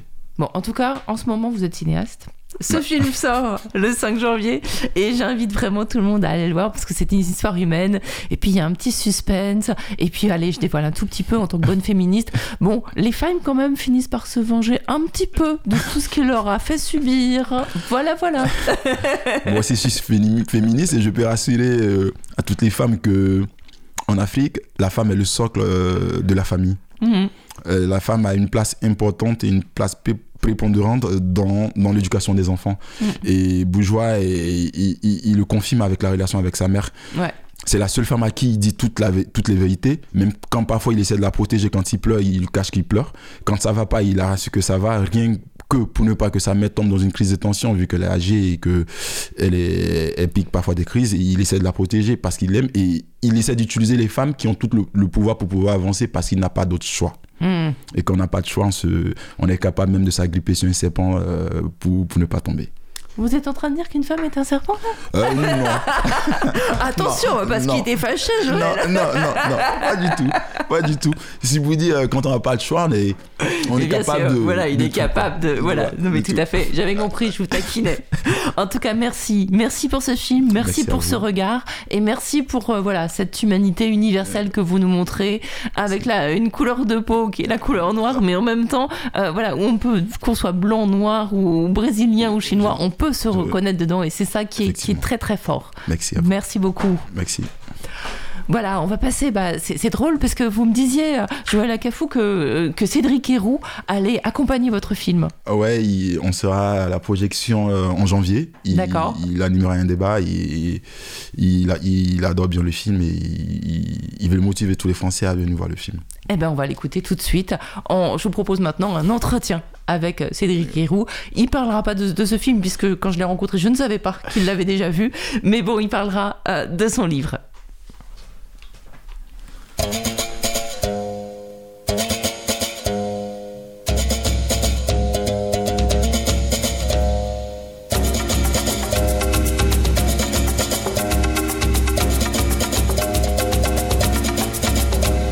Notre invité du jour, c'est Cédric Héroux. Bonjour. Bonjour. Alors Cédric, votre nom est définitivement associé maintenant au principe de fraternité et vous racontez euh, l'histoire de ce bras de fer avec euh, l'État dans un livre qui sort, euh, qui est sorti il n'y a pas très longtemps aux éditions Les Liens qui libèrent, qui s'appelle Change ton monde, très joliment préfacé d'ailleurs par Jean-Marie Leclésio. Alors dans ce livre, ce qui est étonnant, c'est que vous racontez votre parcours et contrairement à ce qu'on aurait pu croire quand on voit votre tête un peu partout dans les médias maintenant, on se dit ce gars-là, c'est vraiment sa vie d'aider les autres, d'aider les migrants, etc., d'aider les exilés. Et en fait, vous racontez que non, ce choix, c'est pas fait tout seul. C'est une décision qui s'est prise un petit peu malgré vous. Et puis, vous racontez aussi votre parcours. Vous n'êtes pas non plus né au milieu des oliviers euh, dans, la, dans la campagne, comme on aurait pu le croire. Alors, est-ce que vous pouvez nous raconter un petit peu bah, votre parcours, tout simplement? Mon parcours, bah, c'est le parcours de beaucoup de gens. Je suis né dans un quartier populaire, un quartier niçois qui s'appelle euh, l'Ariane. Et euh, en fait, quand on dit populaire, c'est quand il y a des Noirs et des Arabes et des pauvres mélangés. Et, euh, et puis, euh, du coup, j'ai fait ma vie. Ma mère était assistante maternelle, donc elle gardait des gamins. Et donc, elle m'a appris euh, bah, à partager ma chambre, mes jouets. Euh, J'étais dans une école. Le partage, en fait, je l'ai appris bah, à l'école, hein, dans la cour de récréation. Et je me rappelle, on, a, on emmenait nos goûters euh, à partager. Et parce qu'en fait, il y avait des gamins qui, euh, qui n'emmenaient pas des, de goûter. Et euh, donc, on devait partager les nôtres. On mettait tous nos gâteaux ensemble. Et j'avais trouvé ça injuste quand j'étais petit. Et j'avais dit à mon prof, c'est pas normal parce que nous, on emmène des goûters. Et les autres, il y en a qui en emmènent pas. Et ce qu'il m'a dit, ce qui est injuste, c'est pas le fait que tu dois partager, c'est le fait qu'il y ait des gens qui puissent pas en emmener. Et, euh, et souvent, on a, on a des visions de la justice qui peuvent être différentes selon les positions qu'on a. Et euh, donc voilà, moi je suis, je suis né là-dedans, dans cette, de- dans cette jeunesse qui. euh, donc j'ai 40 ans, hein, les années 80, quoi, 79. Et je fais partie de la jeunesse qui emmerde, euh, enfin qui emmerdait le Front National, Euh, la jeunesse Black Blamber, euh, la voilà, la, la- la je- la jeunesse des quartiers, celle qui se fait contrôler quand elle sort des quartiers, la jeunesse qui qui, qui bah, ses copains s'appellent Mohamed, Khadija, et la jeunesse qui est née en France mais qui qui a des, des, parents étrangers, des parents qui sont venus enfin, en tant qu'outil, hein, outil pour la France, pour travailler. Euh, et euh, cette jeunesse qui, euh, qui entre mélangée entre des cultures différentes, entre à l'école où on apprend liberté, égalité, fraternité, nous sommes tous libres et égaux, etc., etc. Et, et quand, on, quand on sort de l'école, bah, c'est très changeant en fait, c'est très différent, c'est très stigmatisant, c'est très violent quoi. Et bah, j'ai connu bah, des jeunes qui qui savaient pas qui ils étaient quoi, qui parlaient euh, ben moi je suis tunisien, non je suis français, non je suis de l'Ariane et il était plus facile de dire non je suis de l'Ariane, je suis du quartier. Et la revendication en fait euh, territorialiste du quartier et défendre le quartier contre l'autre quartier. Donc euh, par la suite, mais j'ai voyagé en Afrique pour peut-être découvrir un peu ce que qui étaient les, parents de mes potes et de savoir d'où venait tout ça et comment comment euh, voilà comment vivaient ces gens quoi. Donc moi je viens de là quoi. Je viens de d'être indifférent à la différence et que que, que que notre différence fait notre identité, notre identité commune, celle, de- celle du quartier. Quoi. Et votre formation, euh, vous êtes mécanicien de formation et pas du tout paysan au départ en fait. Vous n'êtes pas fils de paysan par exemple. Non, non, non, non, non, pas du tout. Mon père a porté la cravate pendant longtemps pour vendre du papier cul euh, et des produits d'entretien des collectivités. Il était représentant de produits d'entretien. Et ma mère bah, torchait des gosses, quoi. Et, euh, et en fait, j'ai fait du, de, un apprentissage en mécanique euh, auto parce qu'on mettait ceux qui étaient mauvais à l'école, les cancres, en apprentissage. Donc il y avait électricité au mécanique. Donc j'ai fait de la mécanique. Et pour, bon, ça m'a aidé, ça m'aide maintenant à réparer les tracteurs. Et euh, j'ai travaillé quelques années là-dedans. euh, ouais, donc j'ai travaillé tout quoi, à l'âge de 16 ans. Donc j'ai connu le monde du travail, ce qui m'a fait regretter un peu le monde de l'école des fois. mais, euh, mais voilà. Et comment est venue votre installation dans la Roya? Je viens, d'en- je viens de comprendre à, à vous entendre qu'on ne dit pas Roya mais Roya, donc je vais faire comme vous. Donc comment comment c'est arrivé ce- cette installation en, en- en pleine nature comme ça? Bah, J'étais un peu paumé, j'avais une vingtaine d'années. Euh, mon frère avait connu euh, Suzy, sa compagne, euh, dans son lycée, lycée général et professionnel. Et mon frère voulait faire être plombier. Et, du coup, il a rencontré Suzy. Et Suzy, c'est une fille d'un couple allemand qui était euh, arrivé dans les années 70 dans la baie de la Roya. La baie de la Roya était envahie par des gros hippies, fumeurs de pétards, euh, etc. Et, euh, et euh, donc du coup, euh, Suzy qui, qui a vécu, qui vit toujours une vie très alternative euh, dans, sur une, dans une maison accrochée à une colline euh, où il faut marcher près d'une heure euh, avec les parents qui, bah, qui fument un peu d'herbe, qui cultivent leur jardin, leurs oliviers. Et euh, mon frère s'est fait embarquer un peu par ce, délire un peu hippie, communautaire, etc. Et moi, j'allais le voir le week-end. Et, à mon retour d'Afrique, j'étais rentré un peu dénu. euh, j'avais fait, euh, qu'on qu'on est jeune, on est un peu une éponge de ce qui nous entoure et, et je m'étais euh, imbibé de la culture africaine sans trop m'en rendre compte. Et quand je suis revenu euh, en France, je m'attendais à ce que les choses aient changé, que le temps ait passé. En fait, pas du tout. hein. Les, discussions étaient les mêmes, les gens étaient assis aux mêmes tables, euh, aux mêmes marches, euh, au, au même banc public. Et, euh, j'étais un peu paumé. Donc, euh, mon frère m'a hébergé pendant quelques temps.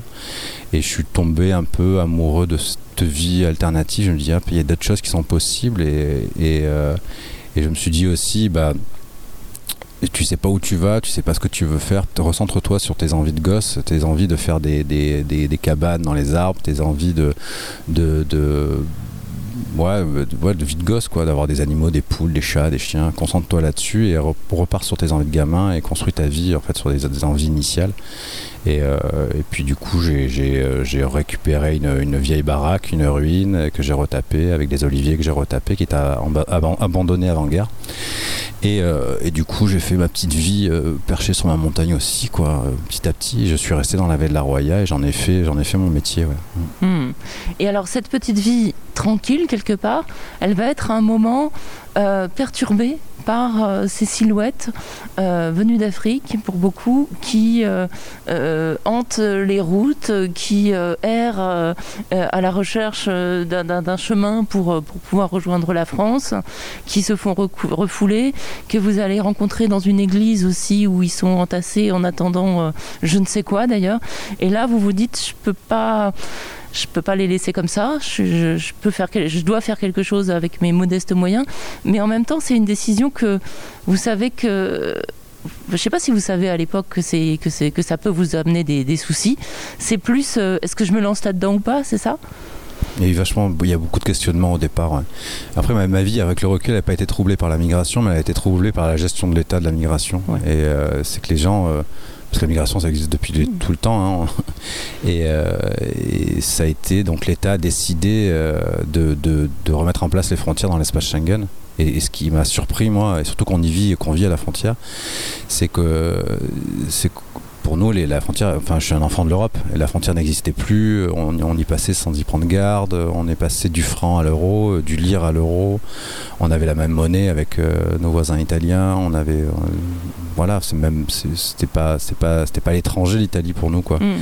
Et de suite, c'est devenu euh, l'étranger. Et de suite, on se sent un peu responsable en tant que Français de, de, de mettre nos voisins comme ça sous le fait accompli, de dire ben on ferme les frontières, on, on laisse les gamins euh, errer, organisez-vous, on, nous on s'en fout quoi. Mm.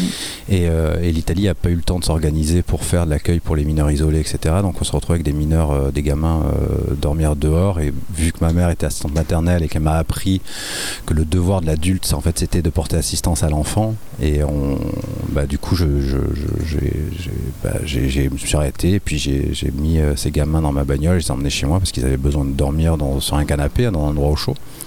Et, euh, et ce qui a été compliqué, ça n'a pas été ces gens, hein, ça a été, euh, euh, l'État qui, a, sévi, l'État qui a frappé, l'État qui a, chassé, l'État qui a persécuté, l'État surtout qui s'est mis dans l'illégalité et à nous à, le prouver, à nous à se défendre avec leurs armes, hein, donc le droit. Et, c'est ça qui a, été, compliqué à gérer dans, la baie de la Roya. C'est juste cette lutte contre l'État, c'était pas la lutte euh, non pas pour les migrants, c'est même pas des questions qu'ils soient migrants ou pas, c'est pas une lutte pour la migration, c'est pas c'est juste une, une lutte pour, pour l'intégrité de notre vallée, parce qu'une une vallée qui se respecte, c'est une vallée qui respecte les gens qui sont sur la vallée, d'où qu'ils viennent, et une lutte pour la, pour la dignité, quoi, avant tout, mais c'est, on n'est pas des militants pro-migrants, c'est juste on se retrouvait, on habite à la frontière, c'est pas notre faute. Hmm. Et, Oui, euh, d'a- d'ailleurs, les, les récentes intempéries ont refait un peu l'unité de cette vallée, puisque le- les intempéries n'ont pas frappé qu'en France, elles ont frappé toute cette vallée en Italie et en France. Et là, du coup, bah, ça, ça, quelque part, ça remet un petit peu les choses en place. C'est-à-dire que une frontière, c'est vraiment l'arbitraire. Et, et- et la réalité, la nature, euh, les déplacements humains n'ont que faire des frontières en réalité. Bah, dans la vie de tous les jours qu'on y habite, on, on- ouais, c'est ça ce que je disais tout à l'heure, hein, c'est que il n'y a rien d'étranger à l'Italie. pour nous. Enfin, l'Italie n'a rien d'étranger en fait. C'est, euh, c'est des, euh, on est le même, euh, on a la même identité, qu'on la boit la même eau, on a la même terre, on a la même culture, on a même, on a la même façon de bouffer, on a la même. D'ailleurs, vous vendez vos produits en Italie Euh, on achète des produits en Italie, on n'en vend pas, non. Non On vend, ouais, on vend du côté, euh, du côté français. Après, on a des clients italiens, bien sûr, mais euh, tous les marchés, tout ça, ça reste en France. Mais on achète du grain, nos céréales euh, en, en Italie, ouais. D'accord. Et alors, euh, quand même, au départ, les premières personnes que vous, que vous accueillez comme ça, quelques jours, quelques heures, même pour juste pour qu'ils se reposent avant de repartir là où ils veulent aller, euh, personne vous embête. Et puis, j'ai pas l'impression qu'au départ, vous, vous, vous prenez la mesure du combat que ça va être contre l'État. C'est-à-dire que vous dites, euh, il a fallu euh, euh, utiliser les armes, les armes du droit. Ces armes-là, vous les avez apprises. J'imagine que vous n'étiez pas un spécialiste en droit des étrangers avant, avant il y a quelques années. Vous l'êtes devenu, de fait, puisque vous êtes même devenu, vous le dites dans le livre, c'est assez drôle, une sorte de, centre administratif alternatif et autogéré, parce que vous avez aidé tous ces gens à faire les démarches pour obtenir leurs papiers, leur laisser passer, enfin je le dis avec les termes qui ne sont pas euh, les, bons, mais euh, pour pouvoir faire leur demande d'asile notamment, ce qui est, ce qui est très important euh, pour, pour qu'ils puissent séjourner en France. Mais au départ, vous n'avez pas trop de problèmes en fait. Non, j'avais un problème dans mes carottes pour les désherber ou, ou de maladie de tomates ou de punaises dans les tomates. Mais il n'y avait pas de. non, ben, ben, c'est venu un peu sur le coin de la gueule comme ça. hein. C'est. C'est venu petit à petit, on aide une famille, après... euh, en fait, on s'est fait un peu déborder, hein, très honnêtement. C'est, c'est qu'on a aidé... première fois, c'est la première rencontre, c'est une famille sur le bord de la route, etc. Euh, on échangeait le numéro de téléphone pour qu'on les échange parce qu'il y a eu, euh, je sais pas, peut-être un soupçon de départ d'amitié ou je sais pas. Et, euh, ces personnes se font arrêter dans le train, dégagent en Italie. Et je sais pas pourquoi je dis, bah, je, viens je viens vous voir, je descends à Vintimille. Là, je, vois l'église de, de, de Vintimille, gérée par Don Rito, un curé qui avait ouvert ses portes. Et là, tout, je découvre en fait ce qui arrive, quoi. Et euh, je découvre tout ça à côté de chez moi, et, et je me sens complice en fait. C'est comme quand on découvre que chez son voisin ben ça se passe pas bien il y a des je sais pas un, viol ou quelque chose et qu'on se dit putain on est resté là à côté on n'a rien entendu. Après tu dis mais oui j'ai un peu entendu mais en fait je voulais fermer les yeux. Et ce côté de complicité où on se rend soi-même silencieux ou soi-même aveugle et, euh, et un moment où on décide j'en parle dans, dans le bouquin il y a beaucoup de doute dans le bouquin Ouais, Et, surtout au euh, début. Surtout plus au il début. avance, le bouquin, moins il y a de doute bah, plus il avance, plus le personnage se construit. Et ça a été aussi euh, un débat avec les liens qui libèrent, qui eux ont une ligne éditoriale très, très à gauche et ils cherchaient un peu un super-héros avec quelqu'un de, de, comment dire, de, avec des, des idées très arrêtées. Et j'avais envie de montrer euh, qui était vraiment euh, Cédric Héroux, quoi. C'est que c'est pas Déjà, un vous parlez militant. de vous à la troisième personne. Ouais, hein, bah ouais, c'est- ouais, c'est un peu de la démonisation là. Ouais, je suis schizophrène. non, mais bah oui, parce qu'il y a Cédric Héroux, le, le- le médiatique, quoi. Mais j'en parle aussi du- dans le bouquin de ça. Ouais. En fait, et, et Cédric Héroux, c'est un, c'est un salaud qui est de mauvaise humeur avant qu'il boive son café le matin. et euh, et euh, je sais plus où j'en venais, mais oui, sur, sur le côté où, où au départ il y avait plein de doutes, et il y avait plein de, de- de questionnements, il y avait plein de peurs, il y avait plein de, de remises en question, et on, débarque dans, un, dans le monde des grands, entre guillemets, mais un monde compliqué, quoi, ce qui est le monde de la migration, de la gestion du, flux migratoire, de qu'est-ce que c'est que l'État, qu'est-ce que c'est que la police, qu'est-ce que c'est que la justice, qu'est-ce que c'est. euh, et on se retrouve au départ euh, petit paysan dans une vallée et, euh, et euh, en fait il y a un peu de bruit derrière parce qu'on est dans une cour assez sympa. Relativement hein. calme quand Ouais, même. hein. sympa, ciel bleu, tout ça. C'est Ouais. un, beau- un beau studio d'enregistrement. Et en plus, Cédric Héroux a déjà pris son café, donc tout va bien. Et, euh, et on se retrouve, on se retrouve euh, ouais, confronté à ça malgré soi. Quoi. Et, euh, et soit on abandonne et on, on- on perd, euh, on perd tout, mais tout, euh, le tout qu'il y a dans, dans soi-même, c'est sa, dignité, son, sa morale, son, son éthique, euh, par, par peur et par complicité par la peur. Et soit on se dit, ben, après ça vient petit à petit, hein, mais soit on se dit, tiens, ben, je lutte quitte à- à tout pas, tout perdre, ouais, tout perdre, parce que j'aurais pu, je pense que des Cédric Héroux, il y en a plein en prison, hein, j'en suis convaincu. Des gens qui n'ont pas su gérer euh, la com, la médiatisation et l'argent pour payer les avocats ou bi- bien se faire entourer. Ou, euh, et euh, je pense qu'il y en a, beaucoup des Cédric Héroux en, en quoi. Et c'est important de, défendre, parce que ce qu'on a défendu, c'est pas, pas les migrants, c'est pas du tout ça. Et nous, on a vu le, le reflet. de notre société. On a vu avec l'ASE, l'aide sociale à l'enfance, le, ben, comment ça marchait de l'intérieur. Et, je crois que les, personnes étrangères, dues à ce racisme d'État, euh, nous montrent en fait toutes les failles de notre système. Donc les failles de l'hôpital, les failles de, de, de, de, de, de l'aide sociale à l'enfance, les failles, les failles administratives, les failles de gestion politique, de comment est considérée la pauvreté. Et, euh, les personnes en migration incarnent la pauvreté et, et incarnent. Et on y voit plus clair en fait. Et on, on s'est vraiment battu non pas pour pour eux, mais pour nous avant tout. Quoi. Et c'est pour ça que c'est c'est très différent euh, entre. Ça a été vraiment de la solidarité où on s'est senti dans le même, euh, dans le même combat et, et la solidarité est très différente de la charité. Vous réalisez aussi eh ben, que de toute façon, vous n'allez pas pouvoir euh, faire face tout de suite euh, à toute cette misère et, et aider tout le monde. Donc, euh, il y a ce passage aussi où vous, vous, vous racontez que vous avez dû choisir. Enfin, il y a plein de gens dans cette église. Tout le monde veut que vous les preniez dans votre camionnette pour les aider à faire quelques kilomètres pour passer en France. Et puis, euh, et puis, ben, vous avez pas, vous avez cinq places ou quatre places, je sais pas.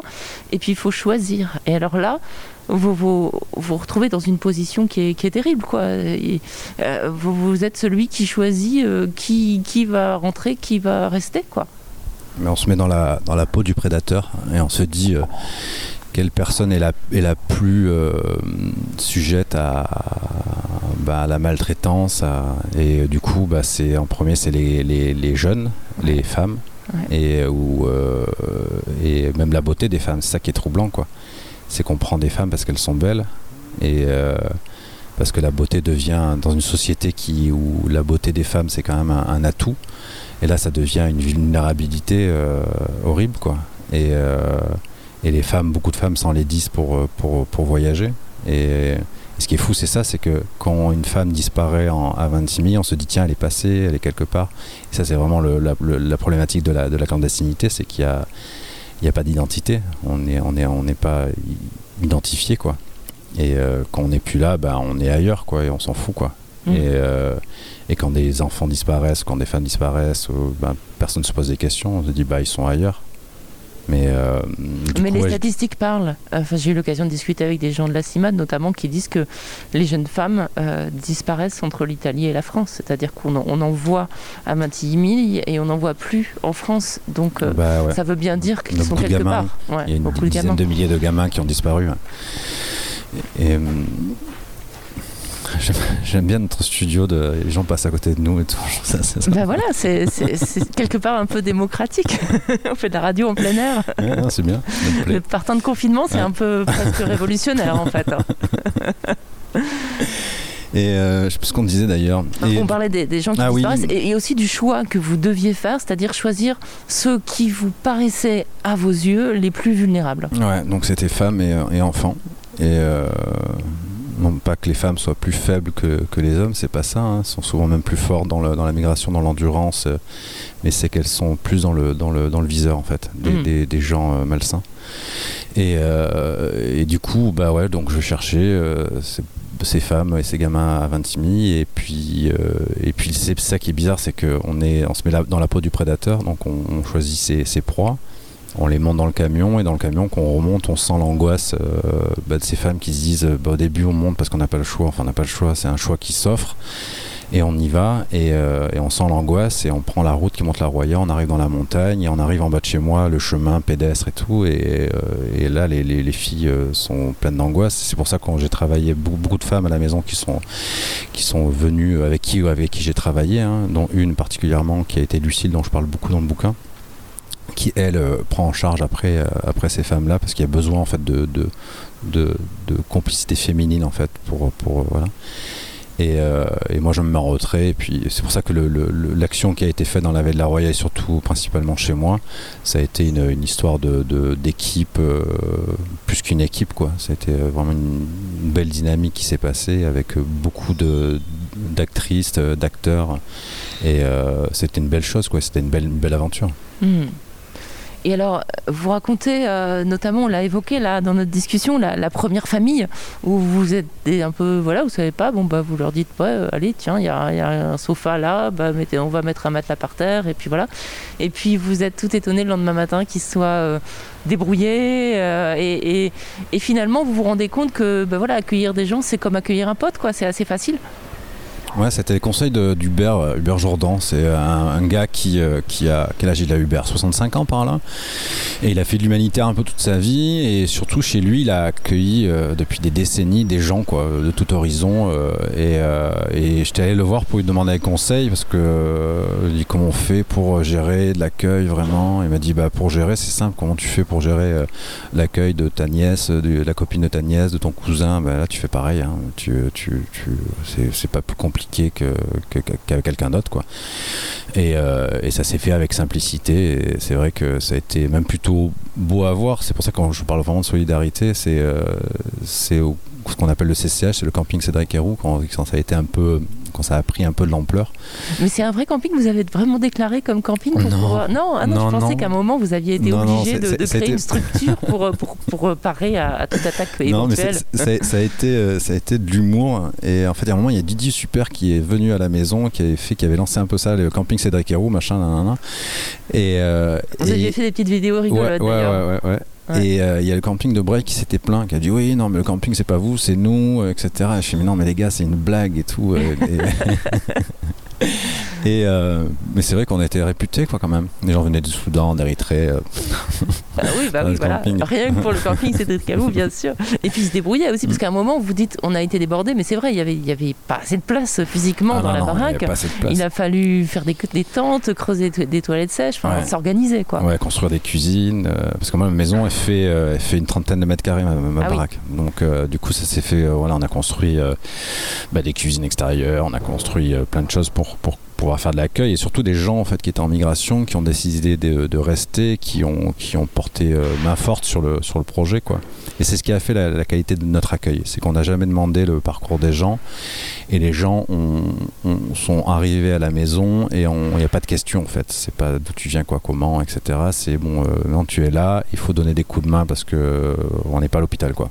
Voilà. Donc, On n'est pas à euh, l'hôpital, puis alors vous êtes relativement bienveillant quand même, mais, mais avec ces jeunes ados qui sont bah, juste des ados, hein, quoi, qui viennent d'Érythrée, qui passent leur temps sur leur portable et qui ne s'intéressent qu'au Wi-Fi, euh, vous les engueulez euh, comme si c'était vos mômes, quoi, en fait. Euh, Vous trouvez ça un peu Ouais, nul ouais, je, je crois- je crois, je crois que c'est la, la maladie euh, du, du, du siècle assez universelle, et assez universelle, c'est ce putain de téléphone portable. C'est incroyable la place qu'il prend euh, et c'est pour ça qu'on a des règles à la maison, Ah même oui. toujours maintenant. Ah ouais, c'est on- pas de téléphone en mangeant, pas de pas de voilà. On, on- on profite du moment présent de, des gens qui nous entourent et, et même si le téléphone est quand même euh, un lien avec le pays et surtout quand, quand les personnes sont en migration, il y a, il y a vraiment un. Bah, c'est là aussi où ils trouvent des infos. c'est là où on trouve des infos et on rassure la famille aussi, hein, qu'on est bien arrivé, où on est, quoi, comment. Et, et c'est l'outil essentiel, c'est le, le téléphone hein, pour, les, Mm. pour les jeunes qui, euh, qui migrent comme ça. ouais. Mais ça donne une idée de la petite ambiance quand même qu'il doit y avoir chez vous. Je n'y suis jamais allée, moi, mais certains l'ont décrit. Il y a eu des films, qui, un film qui l'a, bien, bien décrite, cette, ambiance. Et, euh, et cette, cette sorte d'horizon- d'horizontalité aussi. Et vous faisiez allusion à la, beauté des, filles tout à l'heure. Vous avez été aussi parfois subjugué par, euh, par des femmes qui passaient chez vous et qui étaient d'une beauté euh, extraordinaire. Mais vous avez toujours conscience qu'il y a euh, enfin voilà, vous, vous n'êtes pas dans la même situation économique de pouvoir et que euh, il y a des relations qui sont finalement pas possibles parce que c'est trop inégal. Bah, bon, je pense que l'amour, c'est un partage, donc euh, le partage fait forcément baser sur de l'é- l'égalité, quoi. Mhm. Et, et qu'on peut pas être égaux quand, dans des situations pareilles, parce que à un moment même, euh, enfin même si on trouve une personne très très belle euh, et euh, on c'est, c'est, il peut pas, il peut pas y avoir de, de, de, de lien amoureux. En fait, on doit, on doit se l'interdire parce Mhm. que parce que parce qu'on n'est pas sur un pied d'égalité quoi. C'est que ces Mhm. personnes ont besoin de moi, moi j'ai pas besoin d'elles. C'est, Ouais. c'est un fait en fait. C'est euh, et qu'on peut pas être après les histoires d'amour peuvent arriver et malgré tout et, et moi j'ai tout fait pour les éviter et je les ai évités. Et euh, après ça arrive, tant mieux quoi. Si Mhm. c'est mais euh, mais c'est des choses où il faut faire attention en fait. C'est qu'on on aide. C'est pas une question de, de- que de migration. hein, c'est qu'on aide des Ouais, personnes vulnérables dans la et on doit on doit se on doit on, on doit voilà on, on doit on doit on doit pas rentrer là-dedans quoi. Et Mm. euh, mais dans tout tout voilà c'est qu'il y a une vulnérabilité où euh, ou euh, je sais pas, je pense aussi, mais je sais pas, même euh, au cinéma par exemple, vous savez, quand, quand euh, un producteur euh, bah, abuse de, de sa position de producteur chez, chez une jeune actrice, bah, c'est des choses qui, qui sont pas acceptables parce qu'on doit pas abuser de son. Même si on n'a pas l'impression d'abuser, quoi. Mais euh, je crois que l'amour est basé sur l'égalité, quoi, et euh, sur l'équité. Et, euh, et après, euh, après, c'est pas une critique que je fais à des personnes, euh, parce que j'ai des amis qui sont en couple euh, et qui, euh, qui sont rencontrés parce que euh, il y avait un, un aidant et un aidé. Et euh, c'est des histoires d'amour qui perdurent, qui euh, tout existe, tout est. Mais euh, moi, j'y fais attention. En tout cas, personnellement, je, je- ouais, j'y ai fait vraiment gaffe. Mais moi j'ai trouvé que c'était un chapitre important de votre livre où vous parlez de ça parce que déjà peu de gens en parlent. Et puis c'est vrai que ça a déconstruit aussi beaucoup de choses parce que c'est pas une question forcément de migration là en l'occurrence, c'est une question de rapport homme-femme. Et cette égalité, euh, on va laisser passer le. Pas ce que c'est, mais le chariot. Ah, ces gens qui bossent là, hein, Ah ouais, franchement, voilà. hein. Ah bah, on est, on est confiné, mais on a le droit de travailler quand même. hein. Et donc oui, euh, cette égalité, c'est une revendication qui est pas souvent portée, en, en l'occurrence pas souvent portée par un homme. Euh, cette égalité euh, dans les relations amoureuses, de pas profiter d'un avantage notamment économique ou de pouvoir, et, et même de ne pas le créer. Ça, je trouve que c'est une, une revendication. Très importante et je l'attendais pas forcément dans, dans un livre tel que le vôtre. Ouais, elle est essentielle. Moi, je trouve est, cette question, elle est essentielle. Après, euh, il y aurait une émission entière à faire là-dessus. Après, je clash aussi certains féministes dans, le, dans, le, dans mon livre. Et euh, parce qu'il y a, y, a y a du féminisme qui se transforme en sexisme et Oui, qui, oui, reproduit, parlez, euh, ouais, qui, voilà, et qui reproduit tout à fait euh, ce que les hommes font aux femmes. Et, euh, mais à la maison, euh, bah, on a toujours. bah, ça, ça a été vraiment. Moi, je crois que la- la- cette lutte-là que j'ai menée, c'est une lutte euh, après que je- que j'incarne parce que peut-être que je sais pas, mais, mais en tout cas, ça, c'est une lutte féminine en fait. C'est Mm. euh, c'est bah, c'est le- c'est le- la protection de la vie. hein. Les femmes font, le font mieux que les hommes en général. Les hommes sont plus, euh, plus guerriers que les femmes et euh, plus violents quoi en général. On le voit hein, dans la vie de tous les jours que les hommes sont Les plus hommes contemporains, il paraît que c'était pas le cas euh, il y a très très très très longtemps. Peut-être. Je sais pas. On En sait pas. cas, en tout On cas. sait pas ce qu'il y a de construit là-dedans, mais bon, c'est une autre question effectivement. Mm, mm, mm. On, on va revenir euh, bah, au, au camping Cédric Héroux à un moment, alors que les premières fois où vous vous faites arrêter, ça se passe bien.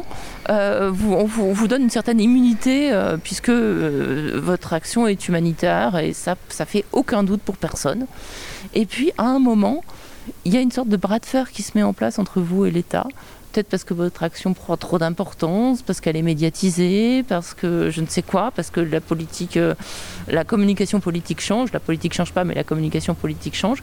Et puis, du coup, on va commencer à vous harceler. Euh, le harcèlement policier, bon, faut savoir, vous le racontez dans le livre tout au début, qu'il y a des, points de contrôle hein, un peu partout dans la vallée. Enfin, c'est une vallée qui est quadrillée par les flics. C'est quand même pas tout à fait une, une, une partie de plaisir quand vous amenez quelqu'un à la gare, c'est-à-dire que vous, vous êtes obligé d'être à plusieurs voitures, euh, d'avoir des téléphones, des codes. Enfin voilà, c'est c'est quand même une petite expédition à chaque fois. Donc c'est pas du tout facile. Mais au départ, on vous embête pas. Et puis petit à petit, vous commencez à risquer la garde à vue à chaque passage, quoi. Ouais, ben, c'est même plus qu'à chaque passage parce que on est, c'est euh, des gardes à vue pour euh, rien en fait. C'est quand Bah, on un pour noir, intimider, pour, euh, intimider, ouais, pour, euh, pour intimider. humilier. Mais c'est- mais là où, c'est là où, euh, où, euh, mais plus, euh, plus ils m'ont, et c'est- enfin, ils m'ont tapé dessus pour que je m'arrête, plus euh, il y avait- il y avait une nécessité de continuer en fait. Et euh, mais c'est ça qu'ils comprennent pas en fait. Et L'État euh, s'est dit bon, il va lâcher, il va arrêter, etc. Mais euh, enfin. Euh, j'ai une hérédité euh, un peu breton, euh, calabré, euh, allemand euh, et, dans la Roya en plus. Et paysan dans la Roya, il faut vraiment être têtu pour, pour, euh, pour pouvoir vivre de l'agriculture dans la Roya. hein. Et, euh, c'est ça qu'ils n'ont pas compris, quoi. C'est qu'on est des têtes brûlées dans la vallée de la Roya. Et c'est que c'est plus on nous tape dessus, bah, plus on va réagir. Et euh, mais c'est vrai que ça a été un, un bras de fer compliqué, c'est lourd. Et euh, ce, qui a, ce qui a dérangé l'État, c'est cette forme d'opposition. Et c'est même devenu, c'est pas que l'État, c'est c'est des, c'est des individus qui, qui, qui se cachent derrière euh, le, le nom de préfet, quoi. Que normalement, c'est des gens qui, qui aiment rester anonymes. Et euh, là, on a montré, à part chez vous, enfin le préfet allemand qui, qui, qui aime bien se mettre en avant. Ah non, on a quand même à Paris, on a quand même notre petite gloire. hein. On a un gros, un gros képi avec une toute petite tête dessous, hein, quand même. Et euh, ouais, ouais, c'est le gros bras de fer, quoi, la grosse bataille, quoi. C'est une bataille de l'image, c'est une bataille euh, de, avec leurs outils. J'en parle de, ça, bah, de la lutte, euh, comment on peut, comment on peut lutter, quoi. Est-ce qu'on peut lutter avec la violence? Est-ce qu'on peut lutter avec avec le juridique? Est-ce qu'on peut lutter avec le médiatique? Et comment nous on s'est armé pour pour lutter le plus efficacement possible? Et, euh, et ça a été avec leurs armes, quoi. Ça a été Mm. avec le juridique et le médiatique. Mm. Et ils pensaient que j'allais, euh, foirer là, au niveau, euh, au niveau surtout au niveau médiatique quoi. Et on s'en est plutôt bien sorti. Et euh, ça a été ouais, ça a été une bataille, une bataille, une- ça a été une, une vraie, une vraie bataille quoi. On va y revenir bien sûr à cette bataille, mais là c'est la question qui me vient. Vous diriez qu'elle est finie cette bataille? J'ai vu que vous portiez plainte parce que vous aviez été insulté sur les réseaux sociaux, euh, traité de passeur euh, à, à l'occasion du, de- de- du dernier attentat de, de Nice où euh, un de de- des attentats de Voilà, Nice, ouais. c'est ça. Ouais. Euh, donc cette bataille, elle n'est pas totalement finie quand même. Je Mais elle pense est jamais finie, hein. Voilà, elle durera toujours. C'est des batailles sans fin, ça. C'est euh, lutter contre, euh, contre les, les, les forts qui frappent les faibles. C'est, l'histoire de l'humanité, c'est ça. hein. Mm. Et, euh, mais c'est pour ça qu'il ne faut pas vouloir absolument gagner la bataille. Et puis, il faut la vivre, tout simplement. Quoi. Et, euh, un peu comme un paysan qui, qui, qui lutte contre les intempéries. On ne lutte pas contre les nuages. On fait, on, on fait tout notre possible pour pas que trop souffrir de la grêle, alors que la grêle vient toutes les années. Contre le vent, on n'est pas contre le vent qu'on est paysan. Quoi. Mm. On essaye de lutter au maximum pour, pour protéger du vent. Mm. Mais on peut pas être contre le vent, c'est pas possible. Il faut avancer du, du mieux qu'on peut et, et surtout garder son intégrité propre. Pas vouloir euh, conquérir l'intégrité de l'autre ou quoi que ce soit. C'est pas une, c'est pas une- c'est garder son intégrité quoi. Mm. C'est battre peut-être contre soi-même, enfin contre ce qui nous ferait fuir ou euh, ou, euh, ou, comme je disais tout à l'heure, là, côté de- de- d'arrêter par peur, par euh, complicité, de devenir complice par euh, par obligation quoi. Mm. Et ça, justement, vous le refusez absolument. Et tout l'enjeu, en fait, euh, juridique, on va y revenir parce que c'est complexe et il y a ce fameux principe de fraternité qui, bah, pour, lequel on vous remercie tous parce que ça, c'est une bataille euh, que vous avez normalement gagnée. Et puis, c'est un conquis pour, euh, bah, pour tous les citoyens français, en fait, ce principe de, fraternité que, vous vous, faites en sorte qu'il soit réaffirmé. C'est quelque chose qui est très émouvant, je pense. C'est très, enfin, pour beaucoup de Français, c'est quelque chose d'assez énorme vu dans le monde dans lequel on vit et ce qu'on voit tous les jours, de se dire que, que voilà, le, le droit réaffirme quelque chose qui peut-être n'existe pas, mais ça, ça s'est réaffirmé comme un idéal, alors qu'on pensait que c'était même plus un idéal. Mais, euh, mais tout, tout le l'enjeu, c'est de vous faire passer pour un passeur. Et euh, vous, tout l'enjeu, c'est de démontrer que vous ne gagnez rien de de tangible parce que enfin on peut pas dire qu'on gagne rien quand on fait ça. Vous gagnez votre intégrité comme vous l'avez dit euh, et votre dignité et, tout ça. Mais euh, mais vous ne gagnez rien de de, ce qu'ils entendent par gagner euh, en faisant ça. En fait c'est c'est ça les termes du débat hein. En fait, il ne faut pas qu'il y ait de contrepartie directe ou indirecte à l'aide apportée, ce qui est logique. Donc, on entend direct de l'argent et indirect des, euh, une contrepartie, par exemple le ménage, euh, faire, euh, je sais pas, aller à manger, faire des petits travaux, etc. Et euh, ils ont inventé la justice, inventé, enfin la justice, les représentants de la justice, parce qu'il ne faut pas tout mélanger, les représentants de la justice ont inventé une contrepartie qu'ils ont appelée la contrepartie militante. Et donc du coup, vu que j'ai une contrepartie, au début j'ai mis du temps à comprendre ce que ça voulait dire. Et je me dis, ça veut dire quoi en fait Euh, bah Parce que euh, je mène un combat idéologique et vu que je gagne sur certains points, etc., euh, du coup j'ai cette contrepartie-là quand j'aide des gens. Enfin, c'est un peu. Et Donc, en fait, tous qui- les hommes politiques devraient être accusés d'avoir des contreparties militantes dans leur enfin pas tous heureusement mais, mais Bah, voilà surtout- ça sur- pourrait être mais- n'importe mais, qui surtout, ce qui est compliqué, c'est ce qu'on a défendu au, au dernier procès à Lyon. C'est ce que j'expliquais au, au juge. Je lui ai dit, mais à un moment, on, on essaye donc le ministère public, donc euh, le, procureur, hein, l'avocat général. euh, essaye de me condamner parce que je suis militant, comme s'il y avait une, justice pour le citoyen lambda qui ferme sa gueule en fait, et, euh, et le citoyen qui revendique. Mais qu'est-ce que c'est que qu'un militant. Un militant, en fait, c'est quelqu'un qui, euh, qui agit de manière politique, euh, qui a le contre-pouvoir, en fait, qui a un contre-pouvoir. Et être dans le contre-pouvoir, c'est- pas forcément vouloir, vouloir anéantir le pouvoir. C'est juste dénoncer euh, des choses qui ne vont pas, etc. Mais un pouvoir qui ne respecte plus le contre-pouvoir, ça, ça s'appelle plus une démocratie. Donc, du coup, condamner quelqu'un parce qu'il a une contrepartie militante, donc qui est, est du contre-pouvoir, bah, ça voudrait dire qu'on n'est plus en démocratie en fait. Et euh, on, met, on met un danger sur la démocratie. Quoi. Et surtout ce que j'ai dans ce dont j'ai parlé au, au juge, je dis mais vous savez qu'un paysan aille en prison, c'est pas grave, on s'en fout à la limite que j'aille en prison, et c'est, c'est, pas, très grave quoi. Mais c'est le message qu'on va apporter quoi, c'est de dire euh, aux, Français, aux Françaises, attention quand vous voyez un noir en bord de route, peut-être qu'il est sans papier, donc euh, ne l'aidez pas quoi. Et de et, euh, et même euh, c'est pas grave d'aider quelqu'un, même passer un passage de frontière. Il n'y a, y a rien de, dramatique. Ce qui est grave, c'est de tomber dans le dans cette lecture racisée en fait de l'aide. Et, euh, euh, et c'est là où c'est là où ça devient grave. C'est qu'on demande aux citoyens de ne pas aider euh, des gens parce que en fait il y a des directives ministérielles qui luttent contre l'immigration etc après on peut lutter contre l'immigration sans lutter contre les personnes qui, qui, migrent. Et lutter contre l'immigration c'est pas lutter contre les migrants eux-mêmes et, euh, et là, on a l'impression de demander aux, aux citoyens, aux citoyennes, de, de, de lutter contre les migrants, en fait. En tout cas, Limite de pas- faire la chasse aux exilés, quoi. Ben ouais, et puis de de, de pas le- les aider, en fait. Dire, on peut avoir des amis sans papier, quoi. On peut euh, et, euh, et et alors, quoi. Enfin.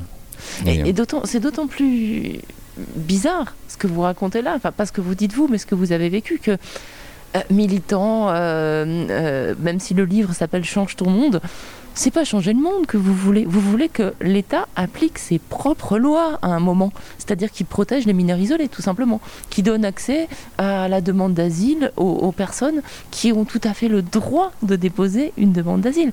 Enfin, à un moment, vous faites même rien d'illégal, vous pointez les illégalités euh, de l'État même, en fait, qui ne respecte pas ses, propres lois en termes d'accès aux droits des personnes étrangères. Donc, euh, y a- y a- c'est même...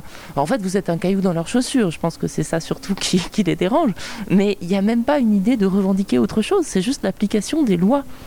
Bah ouais, mais c'est ce qui a été euh, très intéressant pendant ce procès-là. hein. C'est, euh, en fait, on, on existe parce que l'irrégularité d'État existe et que le, ra- le racisme d'État existe. Et, et, euh, et c'est pour ça que c'est, c'est, ça a été euh, assez intéressant à défendre, ce côté juridique de retrouver même euh, notre devise liberté, égalité, fraternité, la QPC, la question prioritaire de constitutionnalité. En fait, on est rentré vraiment dans leur, dans leur, dans leur navire. On a fait les pirates un peu. On a sauté Ouais. sur leur navire et, et on est allé aux manettes et on, a, on, on les a piégés vraiment dans, leur, dans, la, dans la Constitution en fait. Enfin, c'est quand même. Un- ça, c'est grâce aux avocats. hein. Oui, oui, bah, bah, ceci dit, vous, Mais, vous avez euh, dû quand même pas mal de temps, passer pas mal de temps avec vos avocats, justement, à, à plancher sur des, sur des, des- Bah, l'idée est venue- histoires juridiques bah, au lieu d'arroser vos tomates. L'idée de la QPC, en fait, c'est un journaliste euh, d'Amérique latine qui, a donné, qui nous a donné l'idée. Et puis, mais je comprends pas, euh, vous, la devise française, c'est liberté, égalité, fraternité. Est-ce que ça met pas à défaut votre devise euh, que d'être fraternel et, hein, ah, et on a réussi, en fait, avec. À ce que la, fraternité soit valeur constitutionnelle en se servant de la liberté en fait. C'est la liberté d'être fraternel. Et on aura voilà c'est et euh, c'est un combat super intéressant. Et c'est un combat intéressant de fait qu'on se dit euh, souvent on a tendance euh, surtout euh, de jeunes de gauche etc militants de cracher sur la France un peu trop rapidement. Et on voit qu'il y a des choses qui sont super belles sur notre devise sur notre passé sur notre pas tout est, est rose forcément, mais pas tout est, euh, est salaud non plus. Quoi. Il y a des, des- des belles choses à défendre, même la justice. Souvent on voit les, les réseaux militants euh, s'offusquer quand il y a un procès. Oui, c'est grave, il y a un procès, on devrait être content d'aller en procès parce que c'est le- c'est l'endroit où on va parler, où on, où on va discuter, où on va échanger, où on va être écouté. Quoi, parce qu'on n'est jamais écouté, on est nulle, on est, euh, nulle part on est écouté. Quoi. Et, Mm. euh, et là, en procès, on est écouté. Quoi. Et, euh, C'est pas toujours le cas en comparution immédiate. Les gilets Non. jaunes pourraient en parler. hein. Ouais, complètement. Non, mais complètement. Et- c'est pas toujours le cas non plus quand des. euh, alors évidemment, euh, précaution d'usage, je n'ai rien contre les terroristes, enfin pour les terroristes, hein, mais euh, qui soient systématiquement abattus. Je connais pas bien non plus le travail de la police en cette matière, mais mais qu'on ait personne pour euh, pour pour justement, il y a des procès qui pourraient vraiment être importants quand quelqu'un a tué des dizaines de personnes pour des raisons qu'on a du mal à saisir, euh, qui échappent euh, à, toute rationalité, euh, ça pourrait être intéressant d'avoir des procès. Et souvent, on n'en a pas parce qu'il n'y a pas les personnes qui ont fait ça, parce qu'elles ont été, on, dit, supprimées, éliminées, abattues, tuées en réalité. Bah oui, avant tout procès, hein, mais c'est. Mais je pense qu'il y a des raisons. Enfin, ils doivent avoir leur raison, j'imagine, d'éviter de, faire. de comment dire. En fait, on veut pas en parler du terrorisme. Enfin, oui, mais le- à un moment, si on n'en parle une- pas. Ah non, on- mais je suis tout à fait d'accord. Ah non, mais Voilà, je suis tout à fait c'est- d'accord. pour revenir mais sur le fait que les procès, Valls, le euh, c'est où- Valls qui avait dit euh, euh, vouloir oui. comprendre, c'est vouloir excuser ou un truc comme Ouais, ça, il avait ça. sorti. Excuser, c'est. Voilà. ouais. Et euh, Comprendre, c'est excuser. Ouais, c'est ça. Ouais. Et alors que non, quoi. C'est qu'il y en a besoin de, de, de comprendre ce qui se passe pour pouvoir pour pouvoir les jouer, pour pouvoir euh, lutter contre et, et complètement. Mais pour revenir sur la justice, c'est euh, elle a, elle, a, elle a besoin elle a besoin aussi je pense qu'on se saisisse d'elle aussi. Et elle a besoin euh, c'est ça qu'il faut faire attention même avec les forces de l'ordre etc c'est euh, de, sortir peut-être du clivage. Il y a des, flics je pense qu'il y a beaucoup plus de cons chez les flics que chez les bouchers ça, c'est évident. Mais, euh, mais de, tendre une perche des fois ça, ça, peut, ça peut apaiser les choses. Et nous on l'a vu dans, dans la ville de la Roya avec les gendarmes donc la police locale hein, qui sont des gens qui habitent euh, dans la ville de la Roya qui emmènent leurs gamins etc où on a pu euh, construire des choses intelligentes. Et euh, c'est grâce, euh, j'allais dire, à la complicité, euh, ouais, à, à l'envie des gendarmes que ça se passe bien et euh, de de- d'éviter d'être dans l'illégalité. Quand ils ont compris, quand les gendarmes ont compris que leurs actions étaient illégales, ben, ils ont fait quand même pas mal marche arrière et on s'est vachement rapproché. On a inventé un protocole pour accompagner les gens dans la demande d'asile, pour obliger euh, Ciotti, Eric Ciotti, qui était président du département, à venir prendre en charge euh, les mineurs isolés dans la vallée de la Roya. Et c'est grâce aux gendarmes aussi. Et euh, même à, la justice, à un moment, si on veut qu'elle juge honnêtement, il faut, lui- il faut lui, lui faire confiance, même si des fois, il y a, il y, a, y, y a- des juges qui sont pas intègres, euh, honnêtes. euh, il y a des gens très bien aussi dans la justice, quoi. Et il faut donner la possibilité euh, à ces gens-là de pouvoir s'exprimer, quoi. Et moi, c'est ce qui me fait peur avec la police, avec la gestion du ministère de l'Intérieur sur la possibilité des journalistes de filmer, sur le fait qu'ils ils réfutent toute, toute violence policière ou qui dit non, il n'y a pas de racisme dans la police. Enfin, c'est super grave ce qu'il est en train de faire parce qu'en fait, ça donne envie à qui de- d'être policier maintenant en fait c'est ça. C'est que c'est un, métier noble on en a besoin malheureusement. Et, euh, euh, et il faut donner des moyens à, des flics bien de pouvoir s'exprimer de pouvoir euh, de, de- pouvoir voilà que, que et puis de dire que non il n'y a pas de racisme dans la police c'est grave et c'est faux parce que du racisme il y en a partout. Oui, la police serait exempte de racisme. Bah ouais, du coup, euh, on le voit on le voit Voilà, en gros, ça veut dire, euh, si on traduit, ça veut dire, euh, vous pouvez être raciste dans la police et puis vous ne serez pas puni pour ça. Bah, Si ça veut dire qu'il y y y a quand même une grosse un dérive. ouais. Il y, a- y une dérive. ouais. Je ne vais pas tout dévoiler, mais il y a des passages qui m'ont beaucoup fait rire dans votre livre, Cédric Héroux, Change ton monde. Donc, euh, vous, vous, vous êtes à un moment épié par des, des policiers qui vous surveillent à la jumelle, voire à la caméra. Euh, donc, il y a un petit jeu qui s'installe entre, entre vous, vous épiez les épieurs. Et puis, à un moment, bah, vous, arrivez à, faire dégager des policiers en les entourant avec du, ruban euh, euh, de chantier, en fait. Euh, c'est assez rigolo. Enfin, voilà, vous avez aussi parfois des petits moments assez, comiques et toujours en vous appuyant sur le droit et en appelant justement la police pour déloger des policiers qui sont rentrés chez vous. Ouais, c'était assez comique. Et mes, avocats étaient très jaloux parce qu'on avait fait des dossiers au tribunal administratif pour. ce qui s'est passé, c'est que donc moi, pendant deux ans, j'étais sous surveillance avec 50 gendarmes mobiles autour de chez moi, et ce qui est ce qui est interdit. Et on allait au tribunal administratif et le préfet a dit non, c'est pas vrai, il n'y a pas de gendarmes, alors qu'on avait des constats d'huissier, etc. Et c'est fou quand même de voir l'État mentir devant la justice euh, et utiliser 50 gendarmes mobiles. Enfin, c'est quand même quand même assez flippant de le vivre.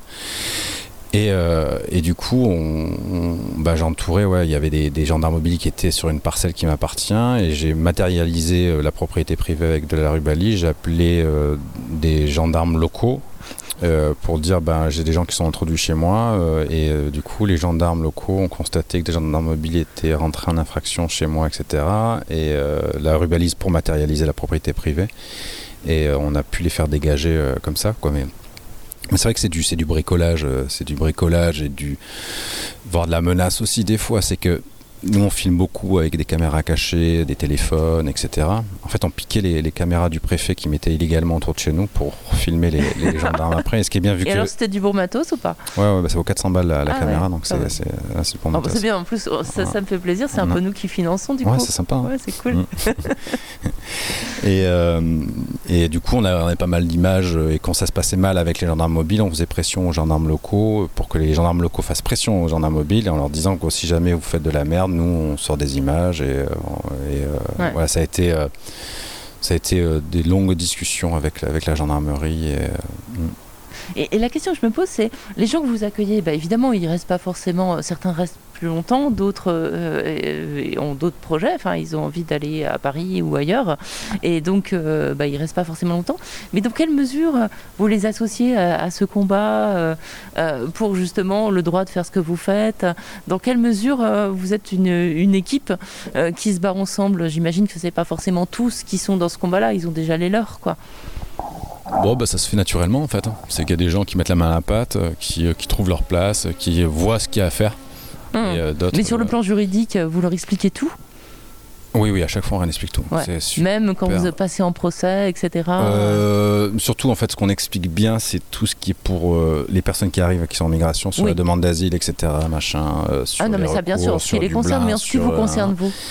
Euh, ouais, on essaye. On, est, on essaye du, du mieux qu'on peut parce qu'il n'y a pas grand monde qui comprend quelque chose en, en cette histoire. en Oui, cette non, mais histoire, c'est nous-mêmes, même des fois, on est. histoire de langue, là, pour On le en coup, est où là, mise en examen? On sait plus trop. Des fois, j'oublie où on en est. Et, Ça, c'est euh, une bonne question. Vous, faites, vous êtes définitivement sorti de toute non, affaire non, non, ou ils pas? ont refait appel parce que ça, ça a fait, ça a fait, c'est un peu le bordel. Ça a fait euh, première instance euh, et surtout après des articles de presse. hein. Et tout ce qu'ils ont dans le dossier, c'est des articles de presse. Et ils ont dit oui, vous avez passé des migrants, il n'y a pas d'identité, il n'y a rien. Enfin, ce qui leur ce qui les gêne un peu. hein.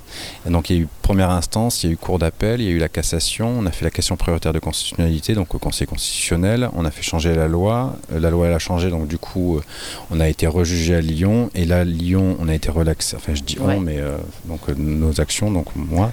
Et euh, donc été euh, euh, relaxé. Et là le, parquet a fait appel. Donc ça revend en cassation. Et jusqu'à quand ça peut ce qui est fou c'est ça c'est que les moyens qui sont mis dans la justice pour lutter contre moi et contre nous donc du coup bah c'est énorme et alors qu'il y a des gens qui sont en et qui demandent à être jugés ou qui ont fait appel Ouais, et qui bien euh, n'ont pas accès avec une justice qui qui rame avec une justice qui est défaillante parce qu'elle n'a pas le temps et là, pour une histoire de, de- d'idéologie politique de la part de- du ministère public, eh ben, le ministère public se sert de la justice pour, euh, pour, euh, bah, comme arme. Et c'est ça qui est. Qui est- Ça qui fait est- quoi 3 ans 4 ans 4 ans de procès? Euh, plus, depuis, euh, depuis l'interpellation, elle était en octobre 2016, Ah oui 17, 18, 19, ça fait 4 ans. Quatre ouais, quatre ans, ans, ouais, ça fait 4 ans. Et il y a une mise en examen actuellement aussi, qui date depuis 3 ans et demi. Et Pour euh, pour aide à l'entrée, Ah, ouais, toujours. toujours pareil. Et alors que ça, c'était. euh, Là, ils sont un peu dans la merde, je pense, parce que ça touche vraiment la demande d'asile. C'était en collaboration avec euh, les gendarmes et la préfecture, euh, avec un, des personnes qu'on accompagnait en préfecture pour des rendez-vous pour Mm. euh, déposer la demande d'asile. Et euh, ça serait un peu compliqué. Mais en fait, c'est des, procédures qui. qui l'individu parce que ça coûte cher. Nous, les avocats, on a eu pour, pour, pour de l'argent, ça coûte de l'argent en fait, Oui, les procès. sûr. Quoi. Ça coûte Bien de l'argent, ça Et coûte du temps, vous ça avez, coûte. euh, vous avez aussi euh, un élan de solidarité autour de vous. euh, Vous avez pu monter des cagnottes et Ah vous bah, avez ouais. pu. Bah, sans les gens qui. Souvent, les gens disent oh, on fait pas grand chose, on met que 5 euros par mois, mais ces 5 euros par mois, ça fait qu'on arrive à, à construire ce qu'on a construit dans la baie de la Roya, acheter un lieu, à, à donner euh, de l'intégrité à des gens, une activité. Euh, Ouais, plein mais de ça, choses, on va y quoi. venir avec, tout ce que vous avez compris, construit, mais je pense qu'il faut qu'on on le dise ici à la radio, euh, que vous le dites dans le livre. En fait, à chaque fois qu'ils vous attaquent, ça provoque un élan de solidarité et ça vous rapporte de la thune. en Ben, fait. ça vous permet de continuer. À chaque garde à vue, ça rendait fou les flics de la PAF. Là. Ils disent Ouais, on t'a eu et tout. Je suis déjà, tu m'as rien eu du tout. Et puis, euh, grâce à toi, on a fait un peu de rond parce qu'on en manque de sous. Donc, c'est bien. Si tu peux demander au proc de prolonger la garde à vue à 48 heures, ça nous arrangerait. euh, Comme ça, on fait par provocation, je l'ai fait. Ouais. Il m'a dit Ouais, mais un jour, on te mettra en tôle et tout. Machin. Je sais bah, quand je serai en tôle, j'écrirai un livre. euh, Puis on verra bien. Donc, j'ai écrit le livre avant d'être oui, en prison. mieux. Préfère. J'ai attendu la prison, C'est mais. plus facile pour les interviews. Même le confinement ne nous a pas empêché de nous voir en vrai. Mais, euh, mais ouais, ouais. Mais j'ai eu peur à un moment, j'ai eu peur de la prison. C'était pendant la mise en examen. Ils avaient- m'avaient fait un puis en fait, ils savaient que je ne respectais pas euh, mon contrôle judiciaire qui m'interdisait d'aller en Italie, parce qu'en fait, il y avait un éboulement au-dessus de chez moi qui m'obligeait, donc euh, soit pour aller de chez moi, donc à Breil-sur-Roya jusqu'à Nice, soit on passe par des cols, euh, Ouais. qui est dans une vallée parallèle, ou soit on passe par le bas de la vallée, par Vintimille, donc la vallée de la Roya, on descend la vallée de la Roya, on reprend l'autoroute. Et au-dessus de chez moi, il y avait un éboulement, donc je pouvais pas passer par les cols et je descendais par, euh, par, par Vintimille. Et les flics m'ont vu passer une première fois, ils m'ont fait un guet-apens la fois d'après, ils m'ont arrêté.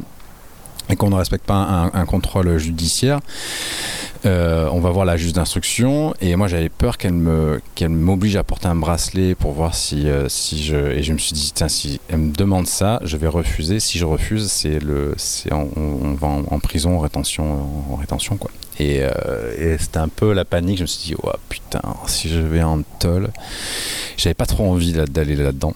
Rien que là, tu vois, on fait cette émission, on est sous le ciel bleu. Moi, je préfère être dehors. Ouais. Ah non, Dans mais une c'est- cour que être- enfin, alors en prison, je me voyais as pas trop, euh, euh, je sais pas, d'aller en prison, c'est un truc. Non, euh, il y a des gens qui sont plus capables que d'autres de, Ouais, de peut-être, supporter la prison. Mais Mais euh, je sais pas. Non. ouais.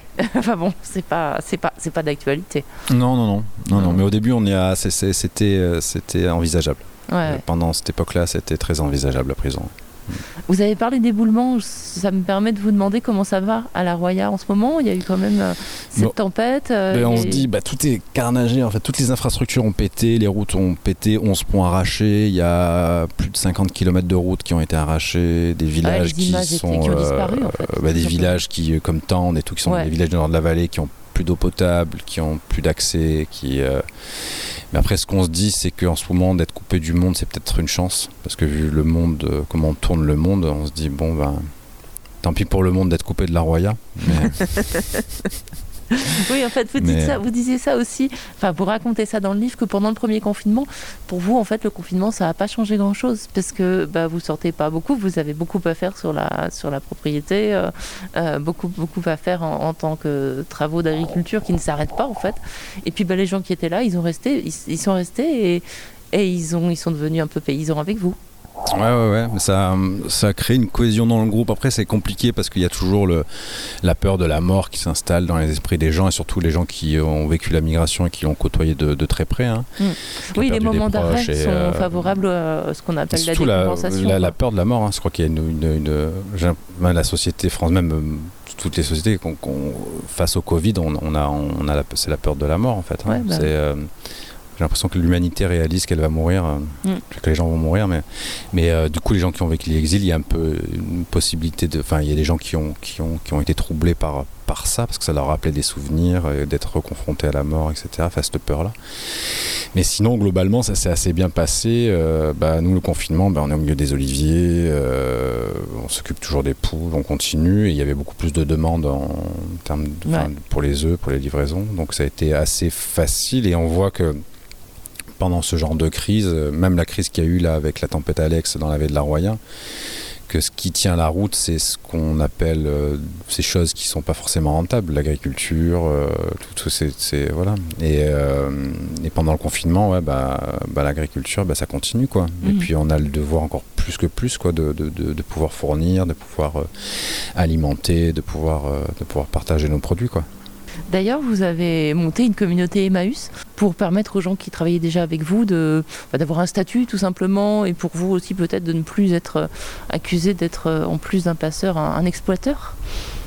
On a eu un peu peur euh, en, janvier 2000, euh, mélange dans les années, moi, donc 2019, ouais, c'est ça, janvier 2019, avant qu'on soit une communauté Emmaüs. Donc des gens sont à la maison, euh, etc. Et euh, moi, je commence avec mon frère à, travailler les, les, euh, la récolte d'olives, donc on pose les filets. C'est vrai que c'est une activité qui, euh, qui, euh, fait du bien à tête, je sais pas pourquoi, mais en tout cas, c'est une activité qui, euh, à la récolte d'olives, c'est quand même assez sympa et c'est plaisant, c'est très plaisant. Et du coup, les, personnes exilées qui sont à la maison, qui vivent chez moi, me disent Ah, on peut pas t'aider, etc. Après, moi, je dis Bon, c'est quoi On moment, bah, venez, venez filer un coup de main. Et euh, je dis à l'assaut euh, Ce qu'on va faire, c'est que tous les produits que je vais avoir, je vais les, on va les vendre au nom de l'association et on va trouver un système. Et, c'est à partir ce moment où on, s'est- on a rejoint Emmaüs, on a demandé à Emmaüs de, de les rejoindre. En fait, on les a appelés, on leur a dit bah, Désolé, on on aimerait, euh, parce qu'on n'a pas trop le choix d'ailleurs, on aimerait euh, devenir euh, Emmaüs pour avoir ce statut qui s'appelle WACAS, hein, c'est organisme d'accueil communautaire d'activité solidaire. Et, là, c'est assez beau parce qu'ils vous disent vous nous faites retrouver nos racines en fait. Ouais, c'est ça. Mais au début, j'avais peur qu'ils me disent non. J'avais peur qu'ils flippent de, de, de, de, Cédric Héroux, un peu punk, un peu médiatique, qui, tu vois, qui, voilà, un peu, un peu déchaîné. Peu qui monte, un peu qui monte les, les marches du Festival de Cannes, tout ça. Ouais, provocateur, ce côté provocateur qui, qui, peut faire chier beaucoup de gens. Et, euh, et, euh, et, surtout que nous, on fait de l'agriculture, quoi. Et on fait pas de la recyclerie, on fait pas, euh, et on fait absolument pas ce que fait Emmaüs. Hein. Ouais. Et euh, ils nous disent euh, bon, euh, on va faire une commission, machin. Et en fait, ils ont dit oui très rapidement. Et on leur a dit bon, faites vite parce que quand ils vont comprendre qu'il y a des gars qui travaillent à la maison, etc. Ils vont, ils vont, ils vont me tomber dessus. Il va y avoir travail dissimulé, etc. Machin. Et on va tomber quoi. Et, et, du coup, ils ont répondu, ils ont vachement bien accompagné. et on est devenu Emmaüs très rapidement en juillet 2019. Et du coup, la récolte qu'on a faite ensemble en janvier bah, était pour Emmaüs Roya. On a vendu les, produits au nom d'Emmaüs Roya. Et c'est bien quoi de voir. Euh, moi, j'ai pas d'enfant, tu sais, j'ai pas d'héritier, j'ai pas de, j'en veux pas. Hein, c'est un choix politique. Hein. Euh, et, et, là, de, de, faire tout ça, bah, de voir, c'est un héritage en fait. C'est euh, de, léguer quelque chose à une cause plus qu'à un individu. Et, ah, c'est un peu tôt pour faire son testament hein quand même, Cédric Héroux, 40 non, ans. Non, mais c'est une euh. chance, moi je trouve, de, pouvoir, euh, que le fruit de son travail, je suis jeune, tu vois, j'ai 40 ans, mais que mes 20 ans de travail euh, dans ces campagnes abandonnées, bah, que je le voie, que je vois cette succession, puis j'en fais partie, quoi. C'est quand même... Des fois, on a l'impression que le don est forcément dur... comment dire que c'est mais qu'on en, on en prend beaucoup parce que maintenant c'est quand même génial c'est que au lieu de faire les, choses tout seul, ben, on les fait à plusieurs et, euh, et après c'est pas moi qui encaisse, mais ça je m'en fous quoi. Et, euh, euh, et, ce qui est beau c'est ça, c'est qu'on là la campagne a jamais été aussi belle, les oliviers n'ont jamais été aussi beaux, on peut faire plein de trucs quoi, parce qu'il y a plein de gens motivés, ça a du sens et, et c'est sympa quoi de voir un peu cette alternative. C'est pour ça qu'on a gagné quoi. Et souvent on, on, a, on a gagné depuis longtemps quoi, sur le mm. combat juridique. Et là maintenant où on arrive à monter une activité économique avec un, lien euh, social, avec une ouverture sur le monde, sur le monde, euh, le monde notre petit monde de la Roya, hein, sur les intempéries qu'il y a eu. Toutes les semaines, les compagnons vont aider euh, des sinistrés de la veille de la Roya. Il y, a, quand même, voilà, on est impliqué dans, notre monde, notre petit monde, dans notre monde politique et dans le dans euh, ouais dans ce qui se passe euh, ce qui se passe euh, ce qui se passe chez nous quoi. Et c'est pour ça qu'on a gagné quoi.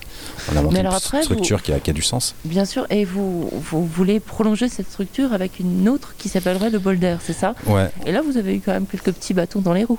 On a des petits bâtons dans les roues. dans les roues? Pardon, je l'ai même pas fait exprès. et bah ouais, on avait le parce que ce qu'il y a, bon chez moi c'est bien, mais euh, c'est un peu loin du village. On a construit des, petites cabanes en bois, euh, des, cabanons il y a 3 ans, 2018, où les, compagnons et les compagnes sont logés. Et, mais c'est pas, ça peut pas être pérenne, quoi. Mais on s'est dit qu'il fallait absolument être euh, dans le village, être en, lien avec la population. Et, et, on s'est dit qu'il fallait trouver de l'argent pour acheter un lieu qui soit plus centralisé dans le village. Et euh, au début, donc on a cherché dans la vallée de la Roya entière, on a trouvé un endroit à Fontan, qui est un village qui a 10 minutes de route de Breil-sur-Roya. Et euh, mais heureusement, ça s'est mal passé, mais heureusement euh, d'ailleurs. Et on avait trouvé un bar, un bar-restaurant qui et on avait négocié avec les vendeurs. C'est un bar qui était à vendre depuis une dizaine d'années et c'est le maire de Fontan qui l'a racheté avec l'aide de, du département donc d'Eric Ciotti, etc. Et qui l'a racheté pour le fermer en fait. Qui l'a racheté pour, pour le laisser pour, pour pas qu'on l'achète. Hmm. Et euh, avec de l'argent public. En fait, c'est du. Ah, c'est cool. Je sais donc que j'ai un bar là-bas. Au plus d'avoir des caméras chez vous, j'ai un bar. C'est cool. Euh, j'apprends plein de choses. Mais tant mieux parce qu'on a trouvé un truc de beaucoup mieux. On a trouvé un truc de beaucoup mieux. C'est à Bray-sur-Roya. C'est un vieux moulin à huile qui, euh, qui où il y a. En fait, il y a un truc sur quatre niveaux avec des étages d'hébergement. on va faire un étage associatif pour les assos locales et on va faire un lieu dans le vieux moulin à huile là, un lieu pour transformer nos produits agricoles et surtout être ouvert un peu au public avec un public adhérent et un public euh, consommateur avec la restauration, etc. Donc c'est une, c'est pour ça que c'est, on, souvent on dit mais jusqu'à où se battre, etc. Mais euh, ben, Juste continuer, quoi. bah ouais, continuer. Et puis on a, on a quand même, euh, voilà, maintenant on a un truc qui, qui tient la route financièrement, qui, euh, qui, qui, puis qui, comment dire, qui j'espère est- peut être contagieux et qui l'est, parce qu'il y a Emmaüs, il y a beaucoup de, de communautés agricoles qui veulent être montées et que ça soit contagieux. Et je pense que pour faire de la politique, c'est de la politique citoyenne, la politique de terrain, et on peut être, euh, euh, être dans l'influence, en fait influencer les gens et, euh, par l'exemple et être Mhm. exemplaire pour, pour inspirer. Et Ouais. euh, nous, c'est notre façon à nous de, de, de changer notre petit monde. C'est la philosophie, c'est votre philosophie qui a donné donc le titre de ce livre, Change ton monde. C'est surtout ma mère qui me Ouais, disait voilà, ça. la phrase de votre C'est mère. ma mais- mère qui m'a dit bah euh, j'étais en colère ado et, euh, et si t'es énervé par le monde commence par changer ton monde Et range ta chambre. et, range ta chambre j'aurais appelé comme ça range ta chambre on va En tout cas, c'est voilà, elle a, l'air pas mal. Je sais pas si elle est rangée cette chambre, mais en tout cas dans votre tête, ça a l'air bien rangé. non la chambre et elle est pas, elle est puis, pas rangée. et puis surtout, euh, bah voilà, ces valeurs, c'est c'est quelque chose qui fait écho aussi peut-être à cette période euh, qu'on vit là, dans, de, confinement, de pandémie, où euh, peut-être les valeurs sont un petit peu remises à plat. Il y a peut-être un désir d'hyperconsommation et de surconsommation qui est euh, et de faire absolument de l'argent qui qui, commence à commence à, comprendre que l'argent ne se mange pas. Et, peut-être que du coup, plus de gens que vous croyez, ou des gens que vous croyez très éloignés de vous, vont, vont peut-être rejoindre cet esprit-là. Je pense qu'il y a une envie On nous fait croire que non parce que c'est on sent un peu les, les prémices de la fin de- de- d'un système euh, d'un système monétaire d'un système politique c'est pour ça que tout le monde flippe quoi mais euh, il y a beaucoup de gens euh, qui ont envie de retrouver des, des choses un peu plus basiques un peu plus saines un peu plus un peu plus, un peu plus simples et, et ça c'est évident ouais. J'ai rien à ajouter. Merci beaucoup. Merci pour le Merci. temps accordé. merci